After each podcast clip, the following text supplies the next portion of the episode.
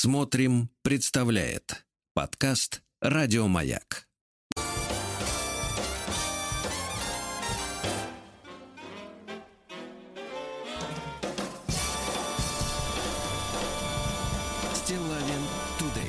Что ж, товарищи дорогие, доброе утро. Сегодня у нас вторник. А, так звучит музыка утра, когда человек в прорезиненных ботах с камерой в кармане добежал до работы. Здравствуйте, Владик. Доброе утро. Посвящается всем автомобилистам под снегом. Да, Замечательная дорогие- погода. Очень Дорогие красиво. товарищи автомобилисты, э, я понимаю, что, в общем-то, принципе, э, наши, да, очень хочется держаться за баранку. Вот, но я искренне рекомендую сегодня в столице отказаться от использования автомобиля, потому что снег будет идти и сегодня, и завтра постоянно. И уже все засыпало, еле дошел. Тишковец не подвел. Тишковец, кстати, будет сегодня в эфире у нас. Да вы что? Да, мы его сегодня прищучим. Вот так, Евгений, мужайся. Да, но по другому поводу, но мы ему и этот, э, так сказать, Просим опять про же, 70 лет да, зададим Да, про 70 лет и про 170 лет. Значит, друзья мои, э, не унимается наш Виктор. А Виктор Коротких, я думаю, что когда-нибудь на его мазанке появится доска памятная, что здесь жил тот самый Виктор, который был поэтом. Ну, по крайней мере, он идет семимильными шагами к этому, так сказать, К достижению. плите, да, вы хотите За сказать? это ему огромное спасибо. Не пропускает ни одного нашего шоу. Представляете? Жаль. Удивительно. Удивительно, что как он это умудряется. Здравствуйте, дорогие ведущие. Какой прелестный скан официальной бумаги прислал радиослушатель. Для тех, кто, в отличие от Виктора, пропустил, э, напомню, да, действительно, вчера был шедевр э, когда на одном из российских крупных предприятий э, собаки покупали мужчину Анатолия Иосифовича. Помните? И в официальной бумаге, которую Иосифовичу выслали, видимо, в больницу уже, где он, так сказать, отлеживался от укусов, э, генеральный директор сообщил э, пострадавшему, что с собаками проведена разъяснительная Беседа, работа. беседа проведена. Да. Да-да-да, работа. Вот. э, Так и видишь эту картину, пишет Виктор, когда очень ответственный директор сам подошел к стае нештатных сотрудников и стал их увещевать, э, посчитав, что вызывать их на ковер даже после всех прививок неуместно. Хотя, и теперь, э, так сказать, художественное произведение. Приквел. Это кто там, это кто там гавкает? Не тамагавкает, а тама гавкает. Это два слова отдельно, понимаете, да? Это кто там гавкает? Спросил лохматый. С тобой не гавкает, а проводит разъяснительную работу директор предприятия. Теперь стихи. Это ж предприятие. Иосич шел по делу. Запрещено вам, слышите? Кусать его за тело. Ну и что, что перегаром пахнет он и кошками? Лучше занимайтесь-ка вы своими бложками. Да класс. Молодец. В корень зри.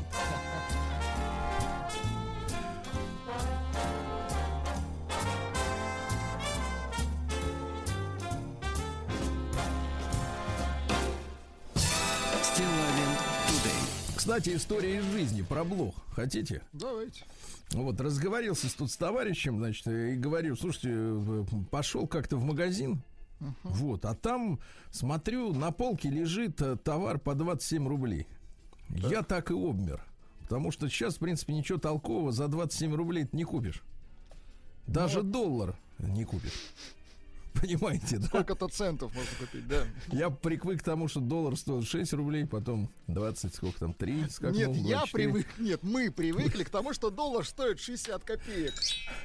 64, если быть точнее. да. Не-не-не, он там по-разному, ну 60, да. Ну да, да, вот. И не хочу отказываться от этой привычки, от этой вонючей бумажки, как говорил Миша Леонтьев неоднократно в наших э, эфирах. Мне кажется, скоро мы дождемся, когда он вилами начнет разгребать. э, Ну, надо подождать лет 70, как говорит Тишковец. Ну, не, ну, не знаю. Так вот, короче, смотрю, лежит родимая, представляешь, на полке за 27 рублей. Ну-ка. Я нагибаюсь, ну, зрение тоже, ты понимаешь, не то цену вижу, а товар нет. Вот, смотрю, а это мыльце дегтярное. Да, да, да, вы как-то обмолвились, что вы используете знаете- его в хозяйстве. Нет, нет, не в хозяйстве, а для своего хозяйства. Для своего удовольствия, да. Да, да, да. Дело в том, что, конечно, как говорится, пахнет хуже, но... Да, да, да, да, Я, честно говоря, даже усомнился, где вы его могли взять. А видите, нашли. Дошел, дошел, да, да, на ловца и зверь бежит. Так вот, оно, значит, пахнет дегтем. Ну, э, деготь это что? Это вот шпалы, когда, ну, любители элитных сортов односолодового понимают, о чем Да, идет да, речь. Ну, там как бы запах, конечно, тоньше и цена другая. А тут 27 рублей, целый вот, понимаешь ли, вот этот э, И, шмат, и запах шмат. покрепче, да. Запах отлично устойчивый. Причем после того, как намазываешься им, еще до, до- до вечера ощущаешь, Слушайте, а что... вы уверены, что, в принципе, можно мыть человека? Конечно, конечно. И вот я, значит, э, взял, взял, ну, я, по крайней мере, мою себя, а там уж не знаю, как люди. Вот, Так. реально. Да, намазался, все, запах замечательный. Дело в том, что это как бы, а это очередной гештальт из детства. Дело в том, что бабушка моя очень любила дегтярное мыло.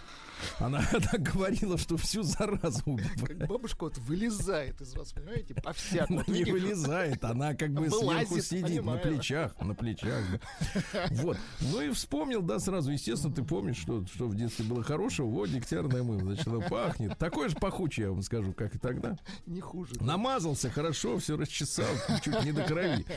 Вот, сижу, отдыхаю, значит, с товарищем по телефону завел разговор, делюсь э, вот ощущениями, как с вами, да? Э, Вот. а- А он говорит, ты, а ты, представляешь, а ты знаешь, зачем это мыло-то, говорит? Ну-ка. А я говорю, зачем? А он говорит, от вшей. Да ладно, интересно.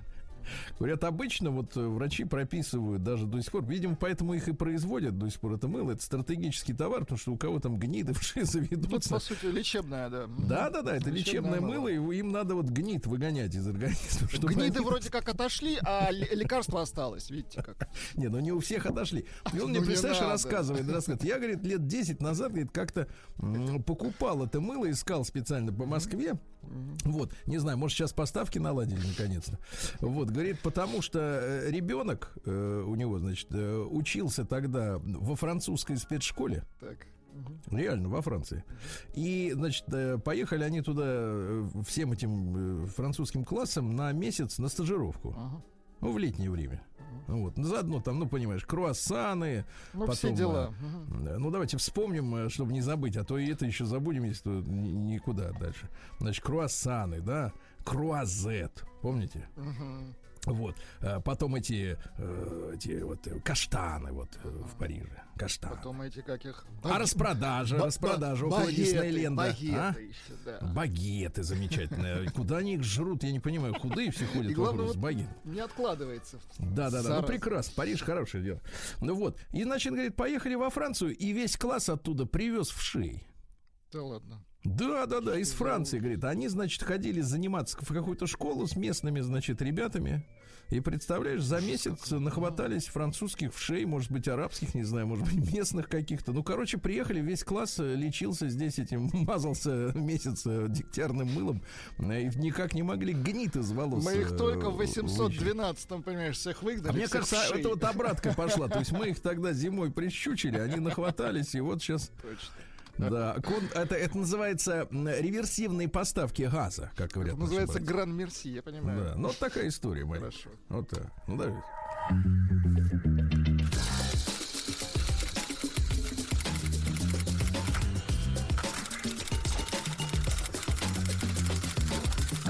Приемная нос. Народный омбудсмен Сергунец. Да, вы знаете, э, друг мой, э, дело в том, что ведь наш Виктор, дорогой, он опять не успокаивается. Это очень хорошо. Это называется беспокойные сердца. Я помню такую формулировку из детства.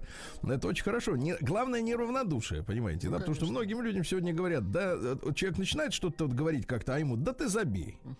Вот эта позиция удобная, которая позволяет всякому жулью и сволочи, значит, править бал, правильно? Когда человек честный, хороший, забивает. Э, Мы, мы это понимаем. Виктор не, не- из них. А, Сергей, добрый вечер. С нетерпением жду продолжения письма рассказа о немецком романтическом знакомстве. Помните, там наша э, гражданка аж в церковь в Мюнхене пошла, Да, чтобы да, только да. Наши слушатели как раз Бородатого ей- спрашивали с прошлой недели, мне чтобы ей, чтобы ей еретика немецкого э, Да-да-да. прислали. В церкви пошла просить. Мгм. А еще, помнится, вы не дочитали в пятницу письмо от очень красивого мужчины. Владик, как же вы забыли? Нет, нет, нет, наше вы просто у вас было новое письмо, поэтому мы немножко его отложили. Мы как так. бы сверху мы козырем, его да? на холдер, так сказать, поставили, да. Да, из серии так, а тут мы рыбу заворачивали, да. да. Надо дочитать, А, конечно. от очень красивого мужчины, красота которого выплавилась в Домне э, Читинской области, и от этого совершенно, и он этого совершенно не стесняется, в отличие от женщин, которые стыдятся своих э, э, мест происхождения, э, но без тени смущения, значит, э, забанили на сайте знакомств Киндер очень красивого мужчину. А у нас красавцы мужчины наперечет, как оказывается, с учетом нового критерия красоты экономической привлекательности. Очень интересно узнать, как же автор письма перебрался в Санкт-Петербург. Если посмотреть на глобус, то расстояние ого-го. С уважением, Виктор, я совершенно согласен с Виктором. Давайте тогда дочитаем мы сейчас э, действительно от нашего... Давайте эм, дочитаем. Можно я озвучу вопрос? Пришел э, Давай. Виктору из Новосибирской области. А Виктор вообще работает? Э, Виктор впахивает. Виктор, отвечайте. Нет, я Да, понимаю, что да, он да. впахивает, когда пишет. Виктор, вы, кстати, стихи. расскажите о своей работе, потому Да, что мне, вообще- нам это становится остро интересно. Вы вообще руками что-нибудь делаете, Виктор, кроме, конечно, вот творчества? Да, где у вас два НДФЛ? Так. Так вот, а, значит, кстати, к письму к этому, Владик, э, что самое интересное, приложено короткое видео, снятое на вы смартфон. Да, э, я бы так сказал, видео 360 градусов. Я вам сейчас его переслал, а, чтобы вы посмотрели. Видео 360 градусов, вертикалочка, э, видимо, та- той самой домны, откуда мужчина вылез. В общем-то, я скажу так, преобладает цвет коричневый и пятиэтажки блочные, и все. Больше там, ну, в принципе, в кадре м, ничего нет. Но вы посмотрите, а вот я э, продолжу тогда читать письмо очень красивого мужчины. Зовут его Дмитрий, на самом деле. Как и многих других, как э, в этой Как, в нашей, как всех, не стесняйтесь. на этой планете, да. Ну, как вам видео? Шикарное видео. Да. Э, видео снималось, видимо, еще летом. Скорее всего, а может быть, там просто даже и снег не падает. Ну, может быть, да. Может быть, настолько все Такая аномалия, да? Возможно. Знаете, такой подлетает к земле, такой, да ну на, и Да обратно. нет, здесь попадать не буду. Я в стороне. Знаете, какое самое слово для них оскорбительное? Я чуть раньше начну. Э, Для тех, которые понаехали, но скрывают. Колхозница. Вот его за слово колхозница забанили в киндере. По какой-то неведомой причине женская половина очень стесняется своей провинциальности. Переехали позавчера из региона в Питер или в Москву. Все, теперь мы местные. Пьем смузи, ходим на йогу. Я родился и вырос на краю света в... э, в- в- Далеко вырос. Понимаете, да? Конечно. Забайкальский край, Читинский район, село Домна.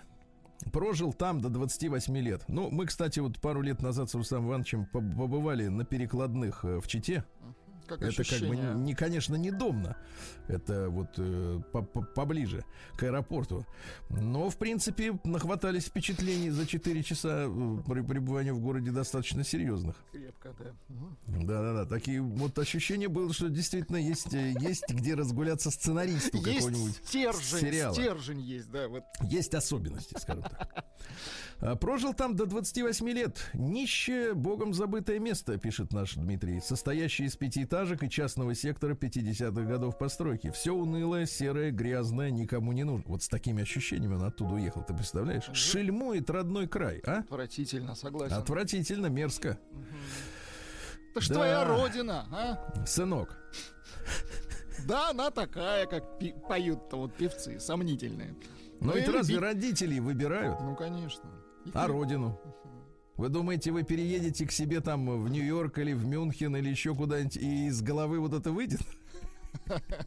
Я не очень сомневаюсь. Очень сомневаюсь. Да, вы скажете, мне вот, например, есть что вспомнить. Да, вспоминаю Невский проспект. Иногда. Задумался даже. Нет, вы сейчас вспомнили Невский. Да. Как вспомнил. Да красота. Все завалилось снегом. Кстати, в, в Питере тут идут новости, идут, так сказать, административные разбирательства по поводу плохого и уборки снега с улиц. Но это, к сожалению, боль питерская, да. Выпал снег, и вот уже сняли, а говорят, убирать главу, его некому, видите, в чем сняли главу Калининского района моего родного. Да. дело. На видео сняли? Правильно, конечно. Прищу- Такого должны знать в лицо все, Конечно. конечно. Так вот, э, значит, в 38 километрах расположен ближайший город Чита, столица Забайкальского края. Даже такой роскоши, как асфальт, у нас в Домне не было никогда и до сих пор нет. Везде гравийная дорога в перемешку с коровьим и козьим, козьим пометом, э, которые местные люди называют удобрениями. А я вам так скажу, читая стратегию России транспортную до 2035 года, там главной проблемой, оказывается, в стране является э, пыль от асфальта. Угу. Так а вот если скажу, нет асфальта, откуда пыль? Вопрос, вот, согласен. Вот я вам скажу так, что одна более экологичная, это вот то, что вы описали, технология. Чем пыль из пыли, да? Конечно. Тут оно родное, а тут какая-то там. И даже там были принцессы, пишет нам Дмитрий, с кучей требований к мужчинам, выглядящие примерно одинаково. Взятые в кредит теперь описывается, как выглядит женщине. Взятые в кредит норковые шубы и сотовые телефоны. Дешевые ресницы. А вы знаете, что женщины подклеивают себе под глаза ресницы? Конечно, знаю. Но таки, таки, такой длины не бывает, понимаете, в природе. И такой чаще, да, вот Конечно, такой так... лесная чаще, чищоба, я бы сказал. Там такой даже не чаще или чище, там чистокол. Как говорил наш любимый, там, как, как говорил наш любимый э, герой, э, правда, о другом, но там у нее лежбище. Нет, лежбище у нее в другом месте, конечно. Но глаза — зеркало души. Взятые в кредит норковые шубы, сотовые телефоны, дешевые ресницы, нарощенные ногти, да, это особенно отвратительно, смешные надувные губы, с детьми от первого брака, с долгами, с дипломом о высшем образовании или даже с двумя временно работающими, временно работающими продавцами в местных магазинах по 10 лет и непове, непомерным эго. Эго. Годы шли, а принц на белом Мерседесе в Домну так и не ехал. Так и не прискакал. Угу. Это что за такой принцесса-вирус? Так. Понимаете, да? Почему так много женщин им страдают? Есть ли от него прививка? Пишет нам э, Дмитрий, потому что он не может то же самое, в принципе, сказать уже в Киндере, он там забанен. А если и мы его, так он все. А я вам так Очень... скажу, его забанили, знаете кто? Колхозники. Да. Очень хотелось бы послушать ваши мысли по этому поводу. Э, как давно провинциальность стала постыдной или даже грязной? Что происходит вообще? С уважением, очень красивый мужчина. Кстати, мужчина, хотелось бы посмотреть на вашу фотографию. Мы, конечно, в мужиках не очень сильно разбираемся. Но Ален Делона от Караченцева можем ну, отличить. Ну, что вы понимаете, насколько ниже мы находимся, насколько ступени. Да, хоть хотим унизиться. Да, да, да. Вы снимите, пожалуйста. Можно не круговой видео. Да, вот. А что касается отношения к провинции, слушайте, ну это же старая история. Мне кажется, это э, последствия э, Значит, такая двухступенчатая бомба-то, да? Uh-huh. Сначала мы э, с вами провинциалов считаем э, ниже, чем столичные жители, да? Uh-huh. Затем э, всех жителей страны ниже, чем какой-нибудь немец вонючий, ага. итальяшка или америкос. Вот, потому что они по какой-то чудесной причине круче, чем мы. Потому что у них есть классные шмотки, да.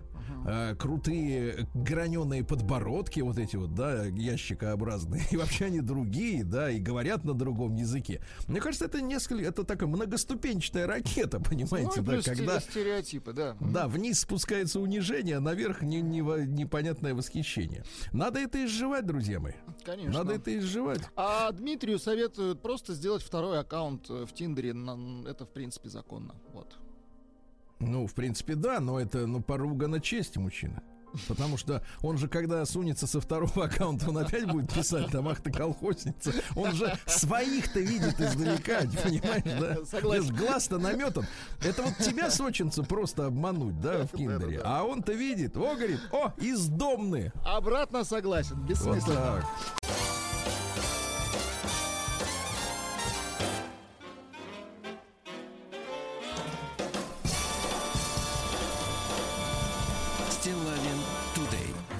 Товарищи, Today засыпает э, столичный регион, так что грамотные автомобилисты знают, что им сегодня на троллейбус в метро. Да, да. Да, сегодня у нас 7 декабря, день инженерно-авиационных служб военно-космических сил России. А? Да, друзья мои, это вот наши техники замечательные, да, благодаря которым заправлены ракеты, а? Понимаете? Угу. Вот Под так. завязку заправлены. Да-да-да, чтобы и туда, и, и обратно нет, хватило. Нет, нет, обратно ракете не надо. Международный день гражданской авиации. А вы слышали, какие мужественные летчики посадили обледеневший самолет, а? Молодцы, да. Да-да-да. А те, которые э, чем его облили там на земле? Чем-то не тем облили, видимо. Говорят, э, вы слышали цифру? 6 тысяч долларов стоит э, э, порция обливки. Вот один вот. раз облить самолет, да? Да. Это, знаешь, наверное, почему? Потому что, видимо, у нас не производится это самое химоза-то. Надо это решить как-то. День Эрмитажа сегодня отмечается. Вы сколько раз были в Эрмитаже? Ну, честно только. Ну, больше одного раза. Ну, то есть помните, что что-то еще забыл, возвращался нет, да, я пом- номерок. Нет, я помню, что я очень уставал от Эрмитажа. Это просто надо А он один... устал от вас. Да, Помните, как надо... тут недавно надавали по, по этим по щам человеку. Вот. Потому что устали на, на плечах держать Атланты уже мир. Ну, вот. А, ну, сегодня трагический день памяти. В 88 году землетрясение в Армении, Спитак, помните, да? Помню. А, да. Сегодня же годовщина нападения на Перл-Харбор, 80 лет. Ну, такая вот мутная история, все чаще возникают версии, что, в принципе, американцы же, они как бы, понимаешь, с одной стороны делают, что хотят, а с другой стороны им все время нужен какой-то предлог, да, э, то есть какой-то официальный повод для начала чего-то. Э, в 2011 году, э, первом, простите, вот башни-близнецы взорвались, а Перл-Харбор вот в 41-м, получается, да. Ну, ну говорят, слишком говорят, жуткий повод, мне кажется, говорят, ну, надо же, надо же, чтобы он произвел впечатление. Вот, но он дело произвел. в том, что говорят, что там были старые списанные корабли уже, в принципе, в основном. Такое можно прочесть в интернете. Да. Сегодня фестиваль вращающихся дервишей в Турции. Дайте нам, пожалуйста, музыку, вот как вращаются, товарищи. Очень хорошо, очень хороший фестиваль. Смартфон тайком. Правильный, да. А, день во время вращения. Значит, э, день так называемых кисельных девиц, а на самом деле кисейных. Кисейных. Кисейная девушка. Э, Все это появило, появилось э, в литературе в русской, э, как бы классической, от слова кисия. Это дорогая чрезвычайно легкая прозрачная бумажная ткань полотняного переплетения, да? А она изначально использовалась для занавесок, вот, а потом в нее приоделись провинциальные молодые дворянки чтобы производить загадочное впечатление, понимаете, да? А, вот, э, ну и, соответственно, девушка сжиманная, то есть вот представьте себе современных, э, ну это называют еще противозачаточное выражение лица, вот с ограниченным кругозором девушка, получившая, правда, патриархальное воспитание, а если переводить на 21 год, э, не получившая никакого воспитания, да, то есть еще хуже, да. Дальше. В Гватемале день сожжения дьявола. Каждый год вот так сжигают. Много да? у них там их развелось. А, кстати, в этот же угу. день у них отмечается праздник сегодня, я прочту по-гватемальски. Dia Nacional del Locutor. Локутор? Локутор это диктор у них. Хорошо, День гватемальского диктора, да. А сегодня отмечается э, Всемирный день трюкача. Это вот про вас праздник, вы у нас трюкач. День сахарной ваты. Любили? Да не очень, честно Непонятная говоря. история, Непонятно. да. День любителей поспать. О, это понятно. Это День собутыльника излишне. Э, вот. Да-да-да. Собутыльник и закусь градус крадет. Давайте, что, что? Вот так.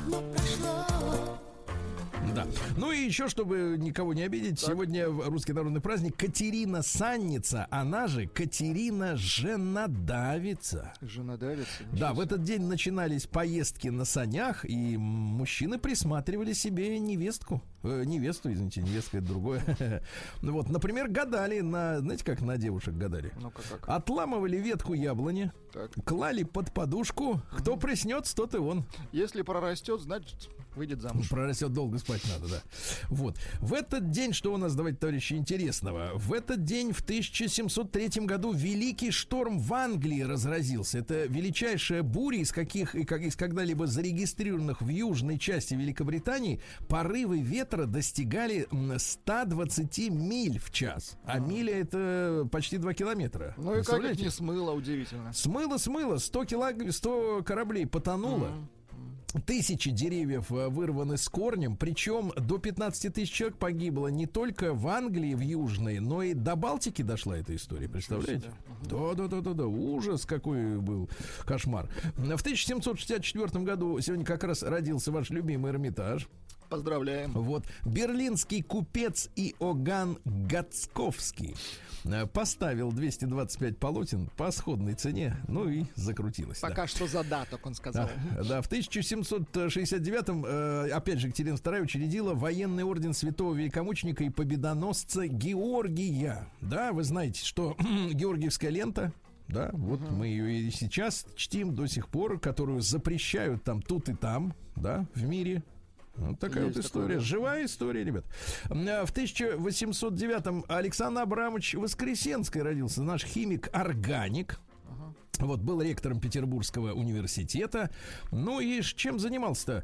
Э, вот, э, занимался тем, что под его началом такие химики, как Бекетов и э, Менделеев учились. Круто.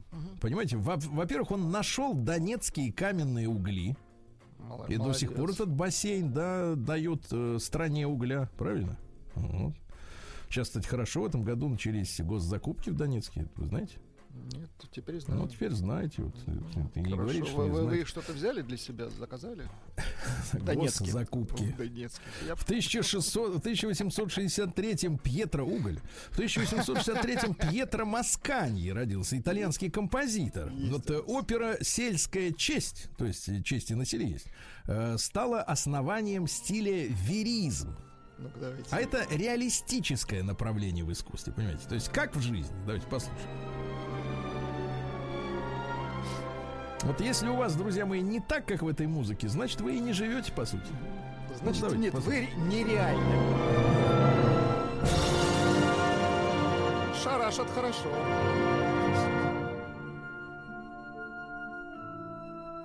Очень хорошо. Очень Хоть хорошо. Чайковского косит. Да-да-да. да. В 1890-м Александр Николаевич Бакулев родился. Наш замечательный хирург, академик, лечил хирургическим путем почки, кости, язвенную болезнь, сердце. Значит, Умница. Да-да-да. И, кстати, в 48 году произвел операцию по поводу врожденного порока сердца. То есть первым в мире исправил, понимаете? Вот какая история. Ну и в 1907 году первые, впервые на боксерском ринге появился судья, то есть рефери. До этого просто, да. Ну, просто выделили человека, которого нельзя бить. Ты смотри, если Этого кто-то отключится, ты уже... Да. И вы знаете, что, например, Александр Сергеевич был боксером, Пушкин. Да вы что? Да, да, да, да, да. Э, Пушкин даже своих дружков, э, вот. ой, извините, друзей учил вот, боксировать. Вот боксировать, ему надо было да. с Дантесом боксировать, Конечно, а не надо стреляться. Было, угу. У того ручонки наверняка короткие. Короткие Навалял 100%. бы ему. Угу. Навалял бы ему, сунул. Зачем пуля нужна, когда есть кулаки, правильно? Тогда, кстати, перчаток-то не было. Вот. Ну и в 910 году Екатерина Фурцева родилась. Помните нашего министра Министр культуры? культуры, конечно. Которая в этот день покончила с собой второй раз уже пыталась, представляете? А я расскажу сейчас вам почему. Было, было,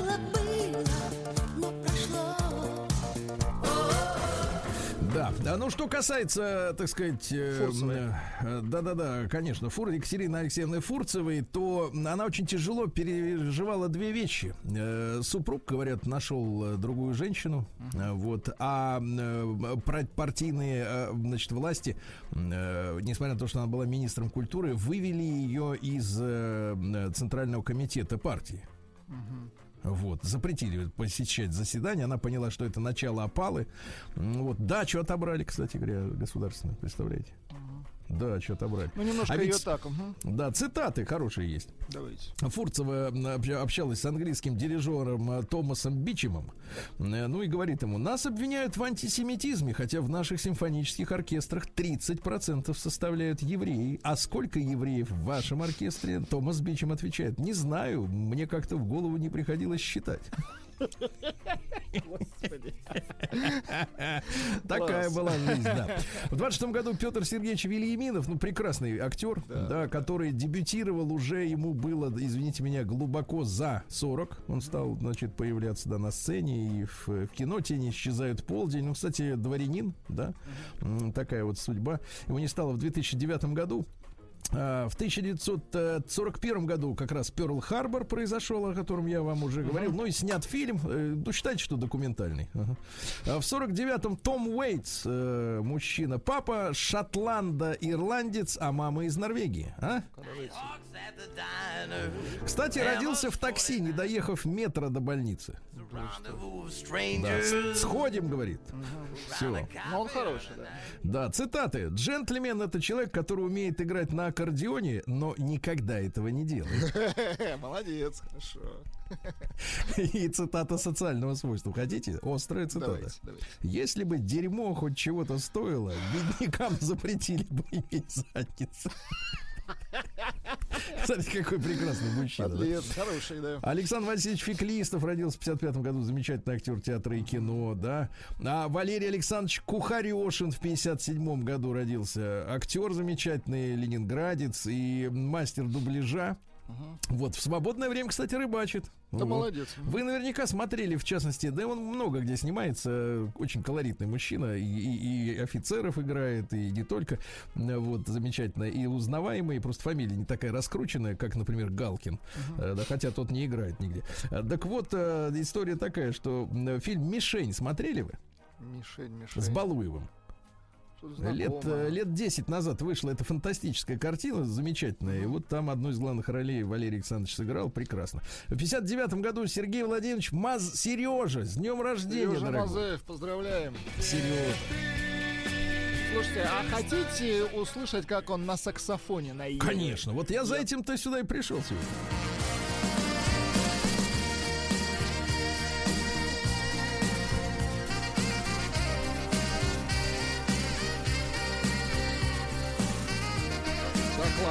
Я скажу так, слушайте, несколько раз э, с моральным кодексом доводилось э, работать на разного рода вечеринках. Я вам скажу, что, ну, блистательная команда, невероятно Они профессиональная. абсолютно. А, Звукач вообще бомбический. Делает звук нереально, просто хочется слушать. Вот, вот, вот, вот руки на месте у человека и голова, да. А в 73-м году Дэмиан Райс, э, ирландский певец, ну, помните, мелькнул как-то на небослуге.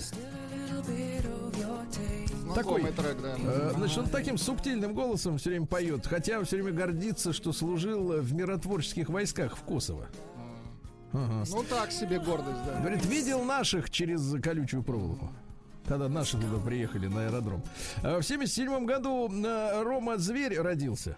Поздравляем. В Таганроге, кстати, родился. Вместе с нашим вот Витей родился. Ну, в, в разное время, Вместе с. Чеховым, но в разное время. Я изжарен, как котлета Время есть, а денег нету Ну, понятное дело, да. А как вам вот нравится, как сыграл-то Рома? Слушайте, нормально, он не раздражал в этом фильме. Фильм, конечно, шикарный, лето. Черно-белый только вот жаль, Черно-бел- да? Да почему? В этом весь, весь кайф. Ну, хорошо. А вот, э, побольше бы еще черного, да. Окончил строительное ПТУ номер 23, то есть руки есть. Вот видите, это чувствуется, когда у Ну, человека есть Вот профессия. ж- жаль, что ушел в музыку, да? Ведь мог бы много хорошего сделать для страны. Да. Ну и в 82 году... А для той страны вообще мог много сделать. Э, А в Для 1980... Таганрогской, извините. Да, в 1982 году в США впервые в Америке применили смертельную казнь через инъекцию. Вот они не, останавливаются, в принципе, на достигнутом, да? Да, видите, очень много инженеров, которые работают над тем, как э, легче Как загубить убить народ. человека, да, как Да, сделать как полегче. загубить народ. Но меня э, шокирует, честно говоря, данные вот этой истории, да. А- а- они по официальным документам признают, что человек может мучиться до 18 минут. Ужас. Ну, то есть с гуманизмом это, я так понимаю, не имеет Ну, ничего. это, да. Ничего общего, да. Ну и, конечно, друзья мои, мы помним, э, помним э, 88 год, э, землетрясение в Армении. Э, Я вот как сейчас перед глазами, честно говоря, стоит картина, когда э, э, время-то было какое. Люди очень были гол- голодными до информации, да. И, и я каждую неделю, как такой политактивный мальчик, как и положено быть мальчиком, вот ходил к ларьку покупать свежую антисоветскую прессу. Которой стала вот э, советская, но она превратилась в антисоветскую. И я помню, мы стояли в длинной очереди, в 5 вечера привозили, машина подъезжала и привозила вот эти свежие газеты. Ага. Московские новости, огонек, ну понимаете, да, про сталинские репрессии, чтобы еще узнать, сколько же там миллионов-то замочили. Немножко распустили Очень, согласен очень, в то очень, время. очень да. хотелось узнать, да. И я помню, я стоял в этой очереди, реально, то есть я не помню с тех пор времен, с- там люди, может быть, стояли в потом уже за обменом валюты, да, а в другое, с какое-то советское время стояли за колбасой или за бананами дефицитными. А здесь была очередь в газетный киоск. Она была человек, наверное, 25, ну не меньше. То есть мы стояли, было холодно, морозно. Минус, наверное, 10 где-то. И я помню, как двое людей передо мной, вот они впереди стояли. э, Я понял из разговора, пока ждали машину, что один из них врач. Ага. И вот он сегодня ночным поездом уезжает э, в Армению э, разбирать завалы и помогать пострадавшим от землетрясения. Да, и вот такая вот стояла история. Вот такие воспоминания, извините, окунулся, да, э, в, в ностальгию в какую-то достаточно в печальную. Вот. Ну и э, Спитак, говорят, был даже пострашнее Чернобыля. Да. Э, Вот. э, Стоны под руинами, да, люди, которые просили о помощи. Ну, страшная трагедия, к сожалению, да.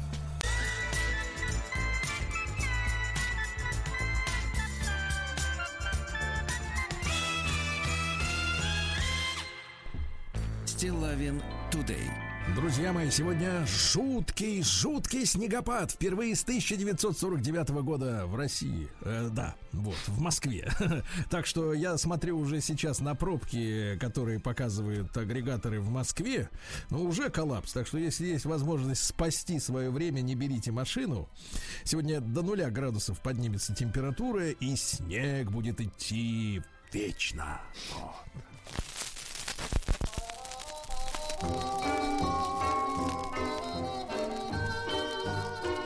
Чтобы песней своей помогать вам в работе, дорогие мои. Биробиджанцы. а? Неплохо, неплохо. Вот я для вас приготовил подарок, друзья мои. Ну что же, минус 5 градусов, без снега. Без снега москвичи будут завидовать сегодня погоде Биробиджана. Ну а что случилось там за последнее время? Житель э, города затопил печь и сжег котельную на улице Индустриальной. Да. Прокуроры проверят факт высадки подростков из автобуса в Биробиджане. Мгм. Понимаете? Понимаем, подморозили мальчика или девочку. А, Дело в том, что детей высаживать-то нельзя. Конечно, тем более в такую погоду. Это же, это как это... Это при- противозаконно, Сергей Это я Валерьевич, скажу вам так, преступление, правильно? против детства. Дальше, ну что же у нас интересного?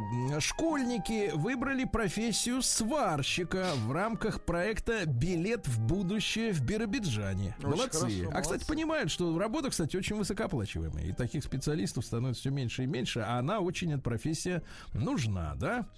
А мужчина подрезал у 26-летней местной жительницы в м, крас-салоне красоты часики за 25 тысяч рублей. Ну, Вот подлец. Она их сняла, потому что ей надо было, ну, как, не знаю, что, зачем Натерли надо снимать. руку.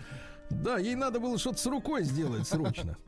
Вот, подрезал. Остался без автомобиля мужчина, который пытался прогреть его электроплиткой, засунув под днище. Смотрит, а уже горит гараж.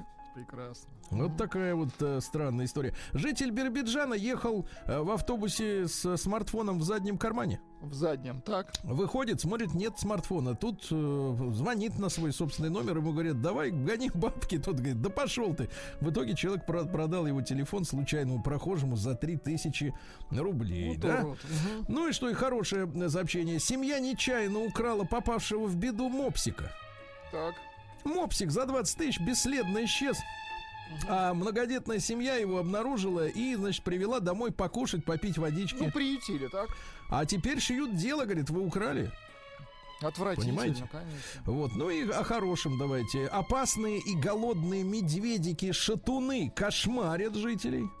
Осторожно, товарищи. Да, да, да. Ну и, наконец, давайте вот что. Более... Давайте о хорошем. Давайте. Более 4 миллионов кустов конопли уничтожили полицейские в уходящем 21 году в Биробиджане. Не уничтожили, а собрали. Вот так. А потом уничтожили. А потом просушили. Стилавин Тудей. Правильно, туда и дорога в топку. Это Да, новости значит, с полей, Сергей Валерьевич. Да, значит, четырехкратный олимпийский чемпион по биатлону Александр Тихонов. Он, я этому мужчине доверяю. Ну что он правду матку говорит, помните? И про биатлон, Да, конечно. и про А футболистов. если они... Да. А теперь вот что сказал. Вышел на международную арену. Ну-ка. Э, США это раковая опухоль планеты. Молодец. Молодец. Хоть Она- кто-то должен был это сказать. Да, мы пи- особенно накануне встречи. Вот. А В России резко упали цены на свинину. Ну, представляете, э, стоимость килограмма живой свиньи, ну, которая еще может и похрюкать, Который и еще побегать, шевелится, так? 97 рублей, а половина туши 146. Представляете? Неплохо. Да хорошо, половина туши. хорошо. Дело в том, что после окончания сезона шашлычков-то спрос на свинину сократил. Шашлыдос-то не жарят в мороз. Подупал. Давайте Да. поддержим Россвинину. Россвин. Даешь шашлык зимой. Да. А, Максим Галкин удивил поклонников мультяшным педикюром. А я вот вам, Владик, так скажу, а я вот не удивлен. Да, есть вопросы к Максиму. Ну, у поклонников. Мы-то с вами все-таки тертые калачи. Врач объяснил, почему не надо спать с включенным компьютером, потому что синий свет монитора заставляет организм думать, что еще день и спится плохо. Понимаю. Роспатент отказался регистрировать товарный знак «Вдова Кобзона». Да, конечно. Такое Это не название. очень, да? Название такое. Вот, пытались зарегистрировать, однако почему-то в Роспатенте заявили, что слишком похоже на французскую «Вдову Клико». Да, да, да. Нет, я понимаю, если бы, например, это он попытался бы человек зарегистрировать бренд «Вдова Кличко», где на одну букву разница. Но, мне кажется, Кобзон и Клико — это разные фамилии. Конечно. А, вот мы, смотри, отстояли Фантолу тут недавно. А вдову Кобзона Кобзон. Не, не можем протащить. Какая-то вот разновекторная политика, мне кажется, да, вот в этом ведомстве. Есть что-то такое, да. Россияне рассказали, над чем нельзя шутить. А, Дело в том, что 91% опрошенных считали, считают недопустимыми шутки об особенностях здоровья. 80% о религиозности человека. А 69% национальной особенности выделяют. э, 77% в стране негативно относятся к черному юмору, и лишь 5% э, поддерживают такие шутки. Кстати, вот 5% во вся страна должна терпеть вот этот их Ну, юмор. этот вот черный. черный юмор. Черный юмор. Про При этом, при этом 40% опрошенных считают, что они в основном обладают чувством юмора.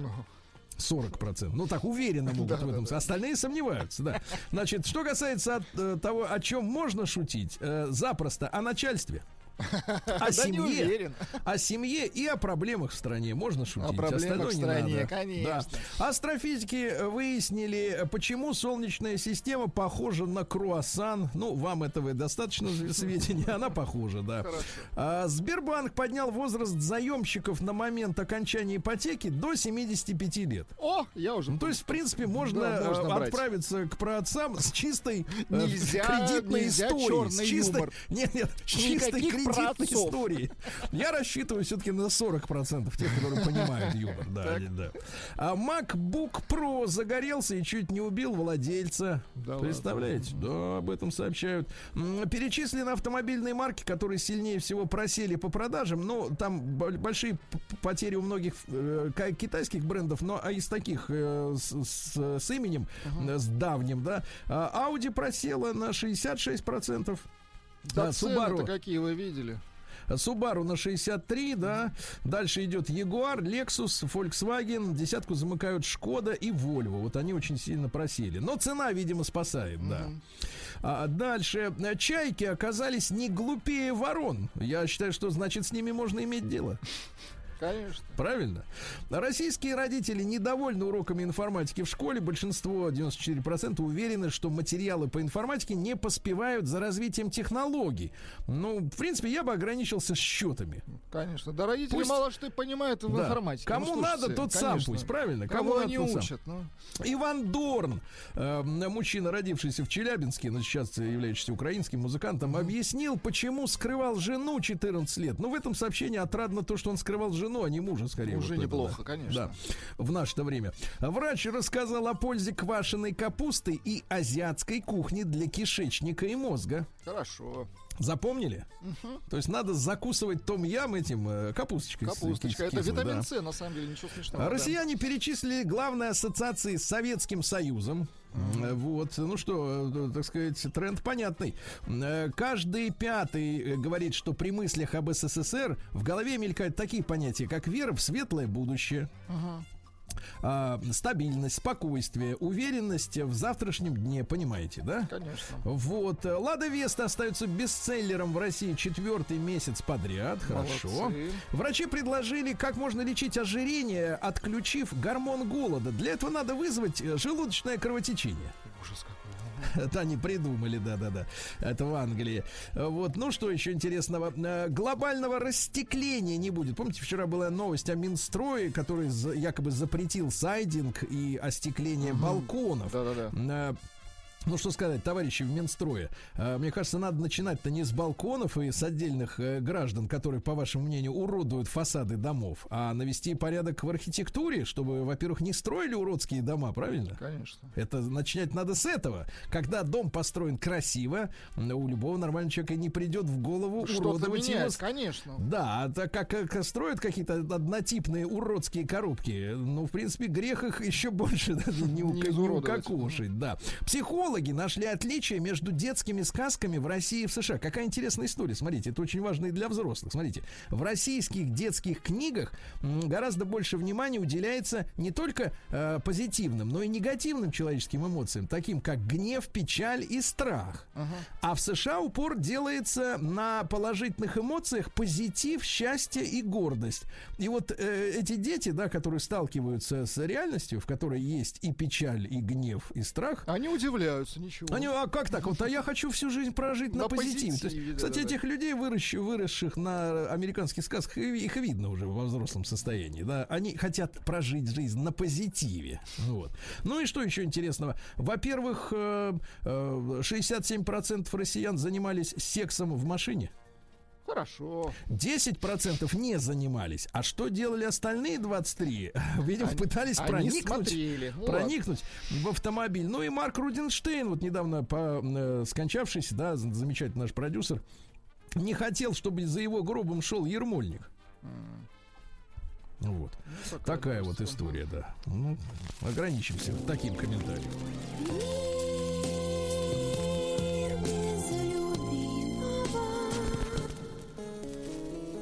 Так, ну что же, 104-летняя женщина научилась читать и писать. Поздравляем. Я понимаю, вы хотите спросить, зачем, но это не наше с вами дело. А женщина потеряла возможность мыться и чистить зубы после ковида. Вода для нее пахнет гнилостным мясом, представляете? Ужасно, конечно. Ужас, ужас. Да, девушка более 20 лет ходила с бусинкой в носу и не знала об этом, и была счастлива, а теперь узнала. Ходила на Вот. позитиве, хорошо. Да, в Австралии 55 клиенток фитнес-клуба скинулись по 5 долларов. Так. Купили лотерейный билет, выиграли 80 миллионов на каждую по полтора миллиона долларов. И первым делом заказали в фитнес-клуб ящик лучшего Да шампанского. класс. Вот это девчонки. Ну и, наконец, э, бывшая солистка «Миража» э, Татьяна Овсиенко, оказывается, покинула группу из-за того, что ей не давали петь своим голосом. Да вы что, а, Да. а чьим голосом она пела? А не, ничем, открывай, говорит, рот под нашу фотограмму. Ну-ка дайте. Да, чуть-чуть. Достаточно, видите, ну, да, молчит да, да, же. видите, ну, ну чужой, чужой голос, ведь слышно же. Конечно. Не родной. Да, перейдем к капитализму.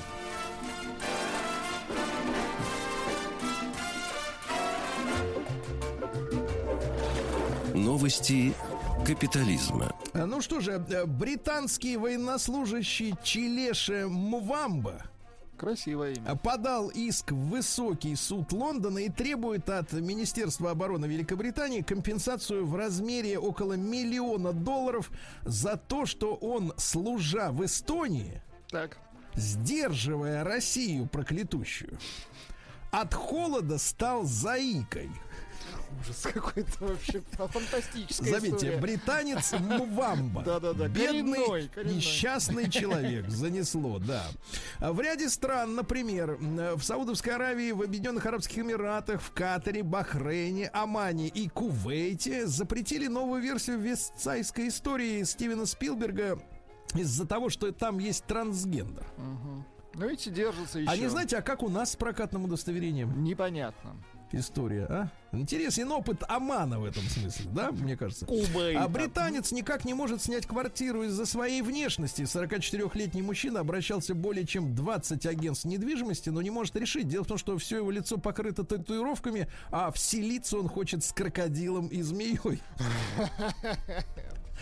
Дальше. В Узбекистане отменили концерт российских тиктокеров во главе с Данией Милохиным. Слушайте, а ведь можно же, да, вот все-таки навести, как бы так сказать, порядок, да? Да. Раз и все. Дальше. Э, Участники похорон в Эквадоре вытащили мертвого друга из гроба и прокатили его на мотоцикле напоследок. Последний раз, да? Видите, какая традиция хорошая, да, есть у людей. А, Дальше. В Индии козел украл правительственные документы и съел их. Козел. Какой козел, действительно. Да-да-да. Камбербеча ограбили в Африке и сняли с его карты все деньги, которые были. Э, Злоумышленники сняли с него шнурки и связали его собственными шнурками, да. Ну и давайте пару сообщений. Во-первых, на Ямайке запустили государственную кампанию по пропаганде марихуаны. Хорошо. Вот, говорят, что люди должны не из мифов узнавать о Конечно. культуре, а из официальных документов. На позитиве. Мы... Да, ну и на ту же тему примерно. Верховный судья Греции, Верховный, попался на употребление кокаина. Помните, вчера в лондонском э, правительстве Да-да-да. нашли в туалете, а теперь в Греции. И ушел в отставку. Вот так вот. Мгм. Ушел в отставку. Вот такая история.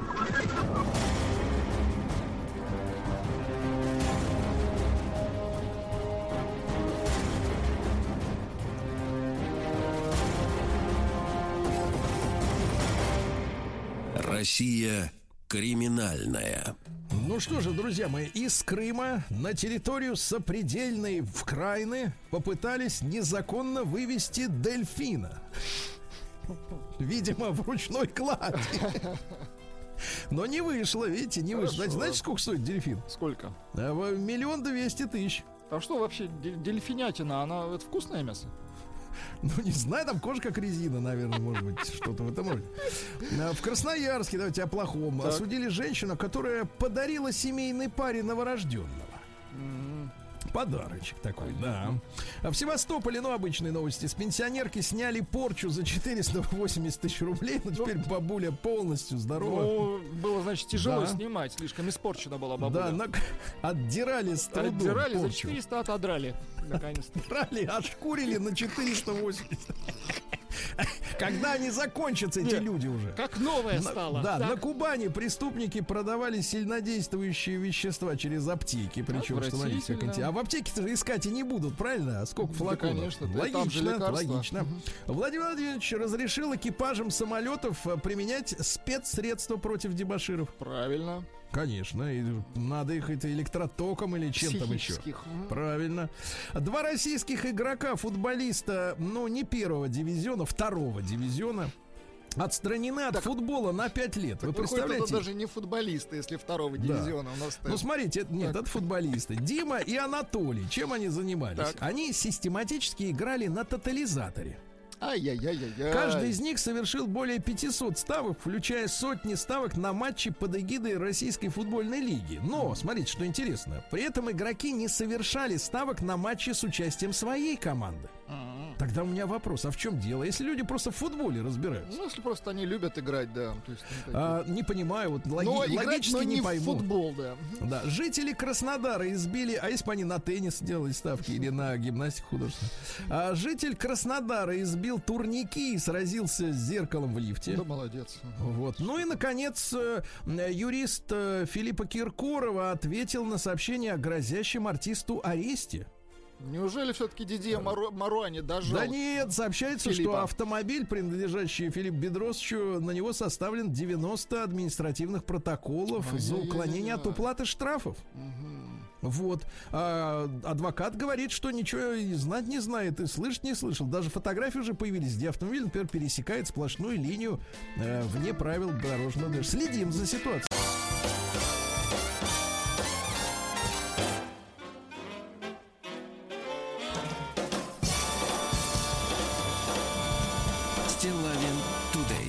Товарищи дорогие, ну что же, у нас э, сегодня в столичном регионе очередное светопредставление. Вот, э, сыпет с ночи. И будет идти снег аж до завтрашнего дня, до конца, до вечера.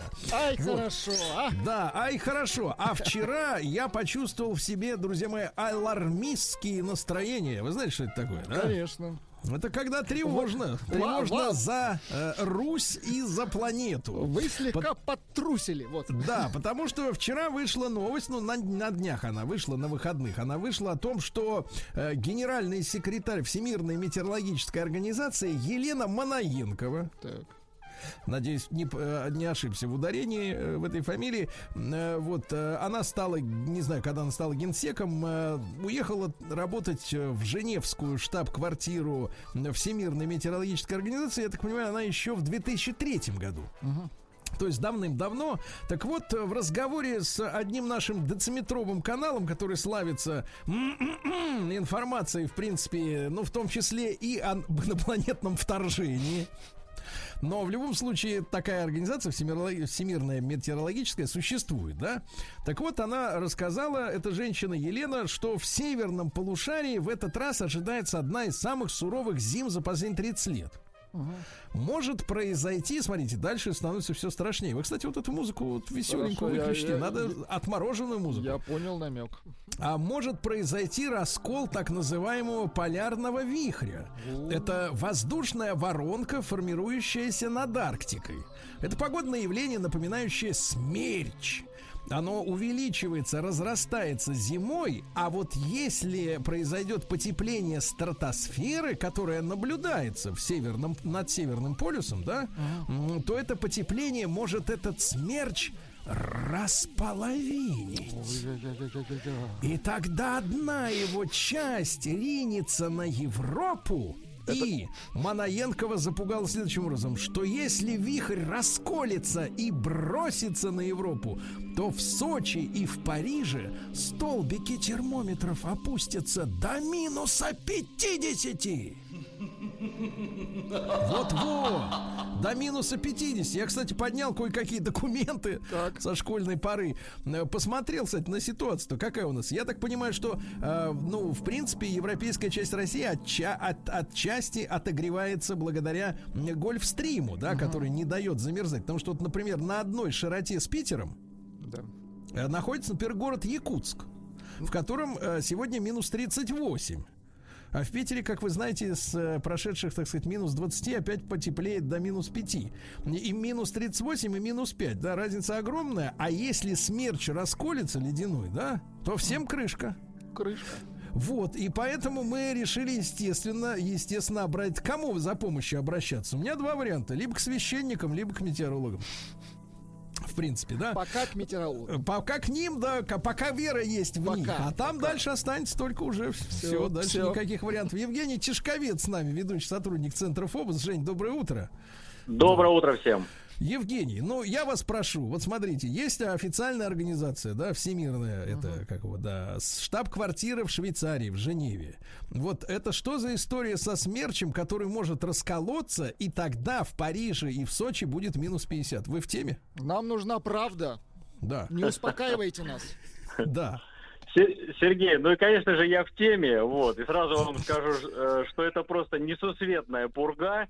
Мало того, я, я, я такого специалиста в области долгосрочного прогнозирования э, слышу первый раз. И по секрету доложу, что вообще вот в этих, вот этих около ООНовских организациях, связанных с климатическими проблемами, комитет по климату и так далее, там чиновников, э, ну, где-то процентов 90, которые никакого отношения не имеют ни к метеорологии, ни к климатологии, ни к другим смежным наукам с этим связаны. Поэтому, ну, для меня удивительно э, такие, э, такие заявления, если эта барышня не в курсе, что, допустим, ну, е- если мы берем Сочи, да, вот в данном контексте, да, то я напомню, для, те, для тех, кто не знает климата Сочи, в декабре ночная температура плюс 5, дневная плюс 12, в январе ночная плюс 3, дневная плюс 9, и февраль ночная плюс 3, дневная плюс 10 градусов. Это понятно, Самое та- Евгений. Жень, Да. Жень, но, но это же вихрь, у него расколет, и он как саданет, и все. Одна половина вихря саданет по Парижу, а вторая в Сочи. Это Природный коллапс, да. Все понятно, все, все ясно.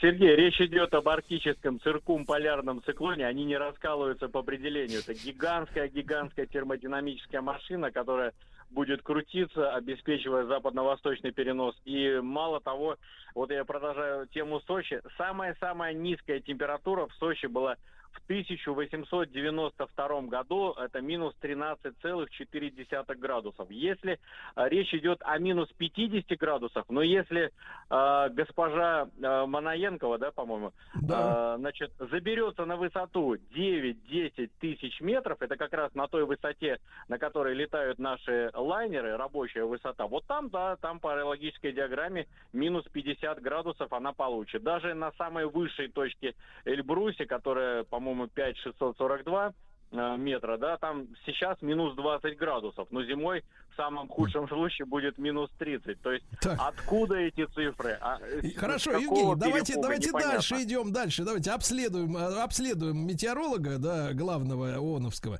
Значит, а скажите, а тогда действительно ли идет потепление стратосферы, на которой опираются вот эти чиновники значит, женевские? Ну, смотрите, расклад будет следующий. Что касается вот моего долгосрочного прогноза на эту зиму, сценарий погоды будет похож на а, теплый сэндвич. Это значит, что декабрь будет чуть теплее нормы на градус, а февраль а- аномалия тепла составит плюс 3, плюс 4 градуса над нормой, то есть эти первые третьи месяцы будут относительно теплыми, а январь, середина этого сэндвича, она может оказаться для жителей э, средней полосы России, в том числе европейского континента, ну, скажем так, морозной, поскольку отрицательное отклонение среднемесячной температуры от нормы достигнет там, ну, где-то минус 1, минус 3 градусов. И дефицита осадков в этом холодном сезоне тоже не предвидится. Количество снега во втором и третьем месяце прогнозируется в пределах положенного, поэтому сугробы будут э, соответствовать норме. Ну а в этом влажном декабре норма по снегу, я думаю, будет перевыполнена примерно на 20-30%. И сегодняшний снегопад для 7 декабря будет самым-самым сильным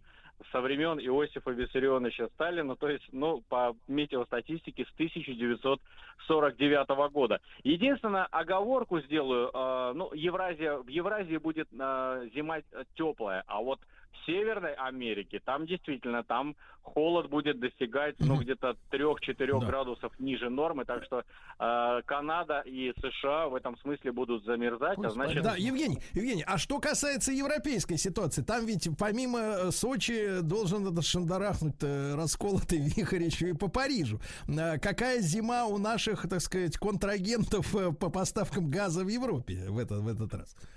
Ну, у наших э, соседей по, по Европе, я думаю, что ситуация будет не блестящая в этом смысле. Декабрь а, около нормы, а январь-февраль, ну, тоже там примерно около нормы, может, плюс 0,5 сверху. И что касается Парижа, ну, самая-самая низкая температура э, в этом городе была в декабре 1879 года, было 23 градуса, там 23,9 с минусом. То есть ни о каких 50-градусных морозах речь э, быть не может. Вообще, ну, м, это Понимаю. просто, это какая-то фантастика. Поним- Нет, но в просто, случае, более в случае, чиновников. э, в случае с разговорами, так сказать, официальных лиц э, вот этих э, женевских организаций, уважаемых, все можно проверить достаточно быстро. Уже к, к февралю будет ясно, ошиблись они или нет. Э, Евгений, а, вопрос вот в чем. А, э, Это мы, мы становимся свидетелями такого информационного обслуживания вот этой климатической идиотской повестки дня, да, на тему глобального потепления или похолодания. Что они там, э, какая их цель-то вот запускать такие, такие слухи? Или просто А- народ хотят попугать? Нет, это, это э, причиной всему являются деньги. Это действительно обслуживание. К науке это не имеет никакого отношения. Вся эта климатическая истерия, э, Грета перегрета, тема глобального потепления, завтра все умрем, а- а- э, внимание, боевая тревога и так далее. Это, все это ерунда. Это действительно заточено только на одно. Это превратилось, ну, прекрасно знаете, в политический инструмент влияния одних стран на другие, то есть стран Запада, которые исчерпали свой ресурс энергетический за 500 лет, да, колоний нету, а неоткуда брать, и вот они выдумывают всевозможные схемы для того, чтобы, в общем-то, грабить ошкурить, ошкурить, это ошкурить страны, которые имеют, обладают энергоресурсами, да. ну, в том числе, конечно, и Россию, безусловно. Евгений, ну и, и вот возвращаясь к ситуации сегодняшнего, так очередного снежного коллапса, вернее как, второго снежного коллапса с 1949 года, э, и призываем всех автомобилистов по возможности возможности пересесть на э, электрички. Вот, товарищи, э, товарищи, будьте бдительны. Так вот, э, Евгений, а, но все-таки это аномально сильный снегопад. Как вы его объясните вот с точки зрения известных вам инструментов научных? Ну, здесь э, все просто достаточно. Это южный циклон, он связан в системе Балканца, балк, циклона балканского происхождения. Понятно, что когда он несет э, субтропическое тепло и очень влажный воздух, сталкиваясь над просторами среднерусской равнины с холодными воздушными массами, и возникает такое развитие мощных снеговых облаков. Поэтому сегодня действительно будет Э, ну, не, не могу сказать, что это камни с неба. То есть э, иногда журналисты начинают перекручивать, перекручивать, и мне приходится уже отбиваться в этом смысле. Это для тех, кто за городом, это зимняя э, снежная сказка. Для тех, кто на дороге, это будет э, Армагеддон. Но вообще, это действительно сильнейший снегопад за послевоенную историю именно для 7 декабря, для Москвы. Mm поскольку нечто подобное последний раз было в 1949 году. Речь идет о 12 миллиметров осадков. То есть сегодняшний снежный покров в Москве вырастет ну, с 10 до 15-17 сантиметров, а это, между прочим, тоже аномалия, поскольку, ну, во-первых, осадков сегодня выпадет 20% от месячной нормы, ну а снежный покров к исходу дня мы получим на уровне предновогодних параметров, да. то есть последней декады декабря. Евгений, последний короткий вопрос. Мы ожидаем в связи с колебаниями температуры температуры, обрывы проводов электрических, то есть вот э, электроснабжения, в в том числе в области? Ну, э, здесь я думаю, что так, э, скорее всего, нет. Да, будет какое-то налипание мокрого снега, потому что он вечером действительно будет переходить в такую, э, ну, скажем так, в мокрую фазу. Но все равно это в основном твердый, твердый снег. Это не сильные гололедные явления, не сильное налипание. Нет, это другая история. Ну, просто сегодня будет довольно снежно со всеми вытекающими Хорошо. отсюда последствиями. Друзья мои, Евгений Тишковец, как всегда, блистательный ведущий сотрудник Центра Фобус, успокоил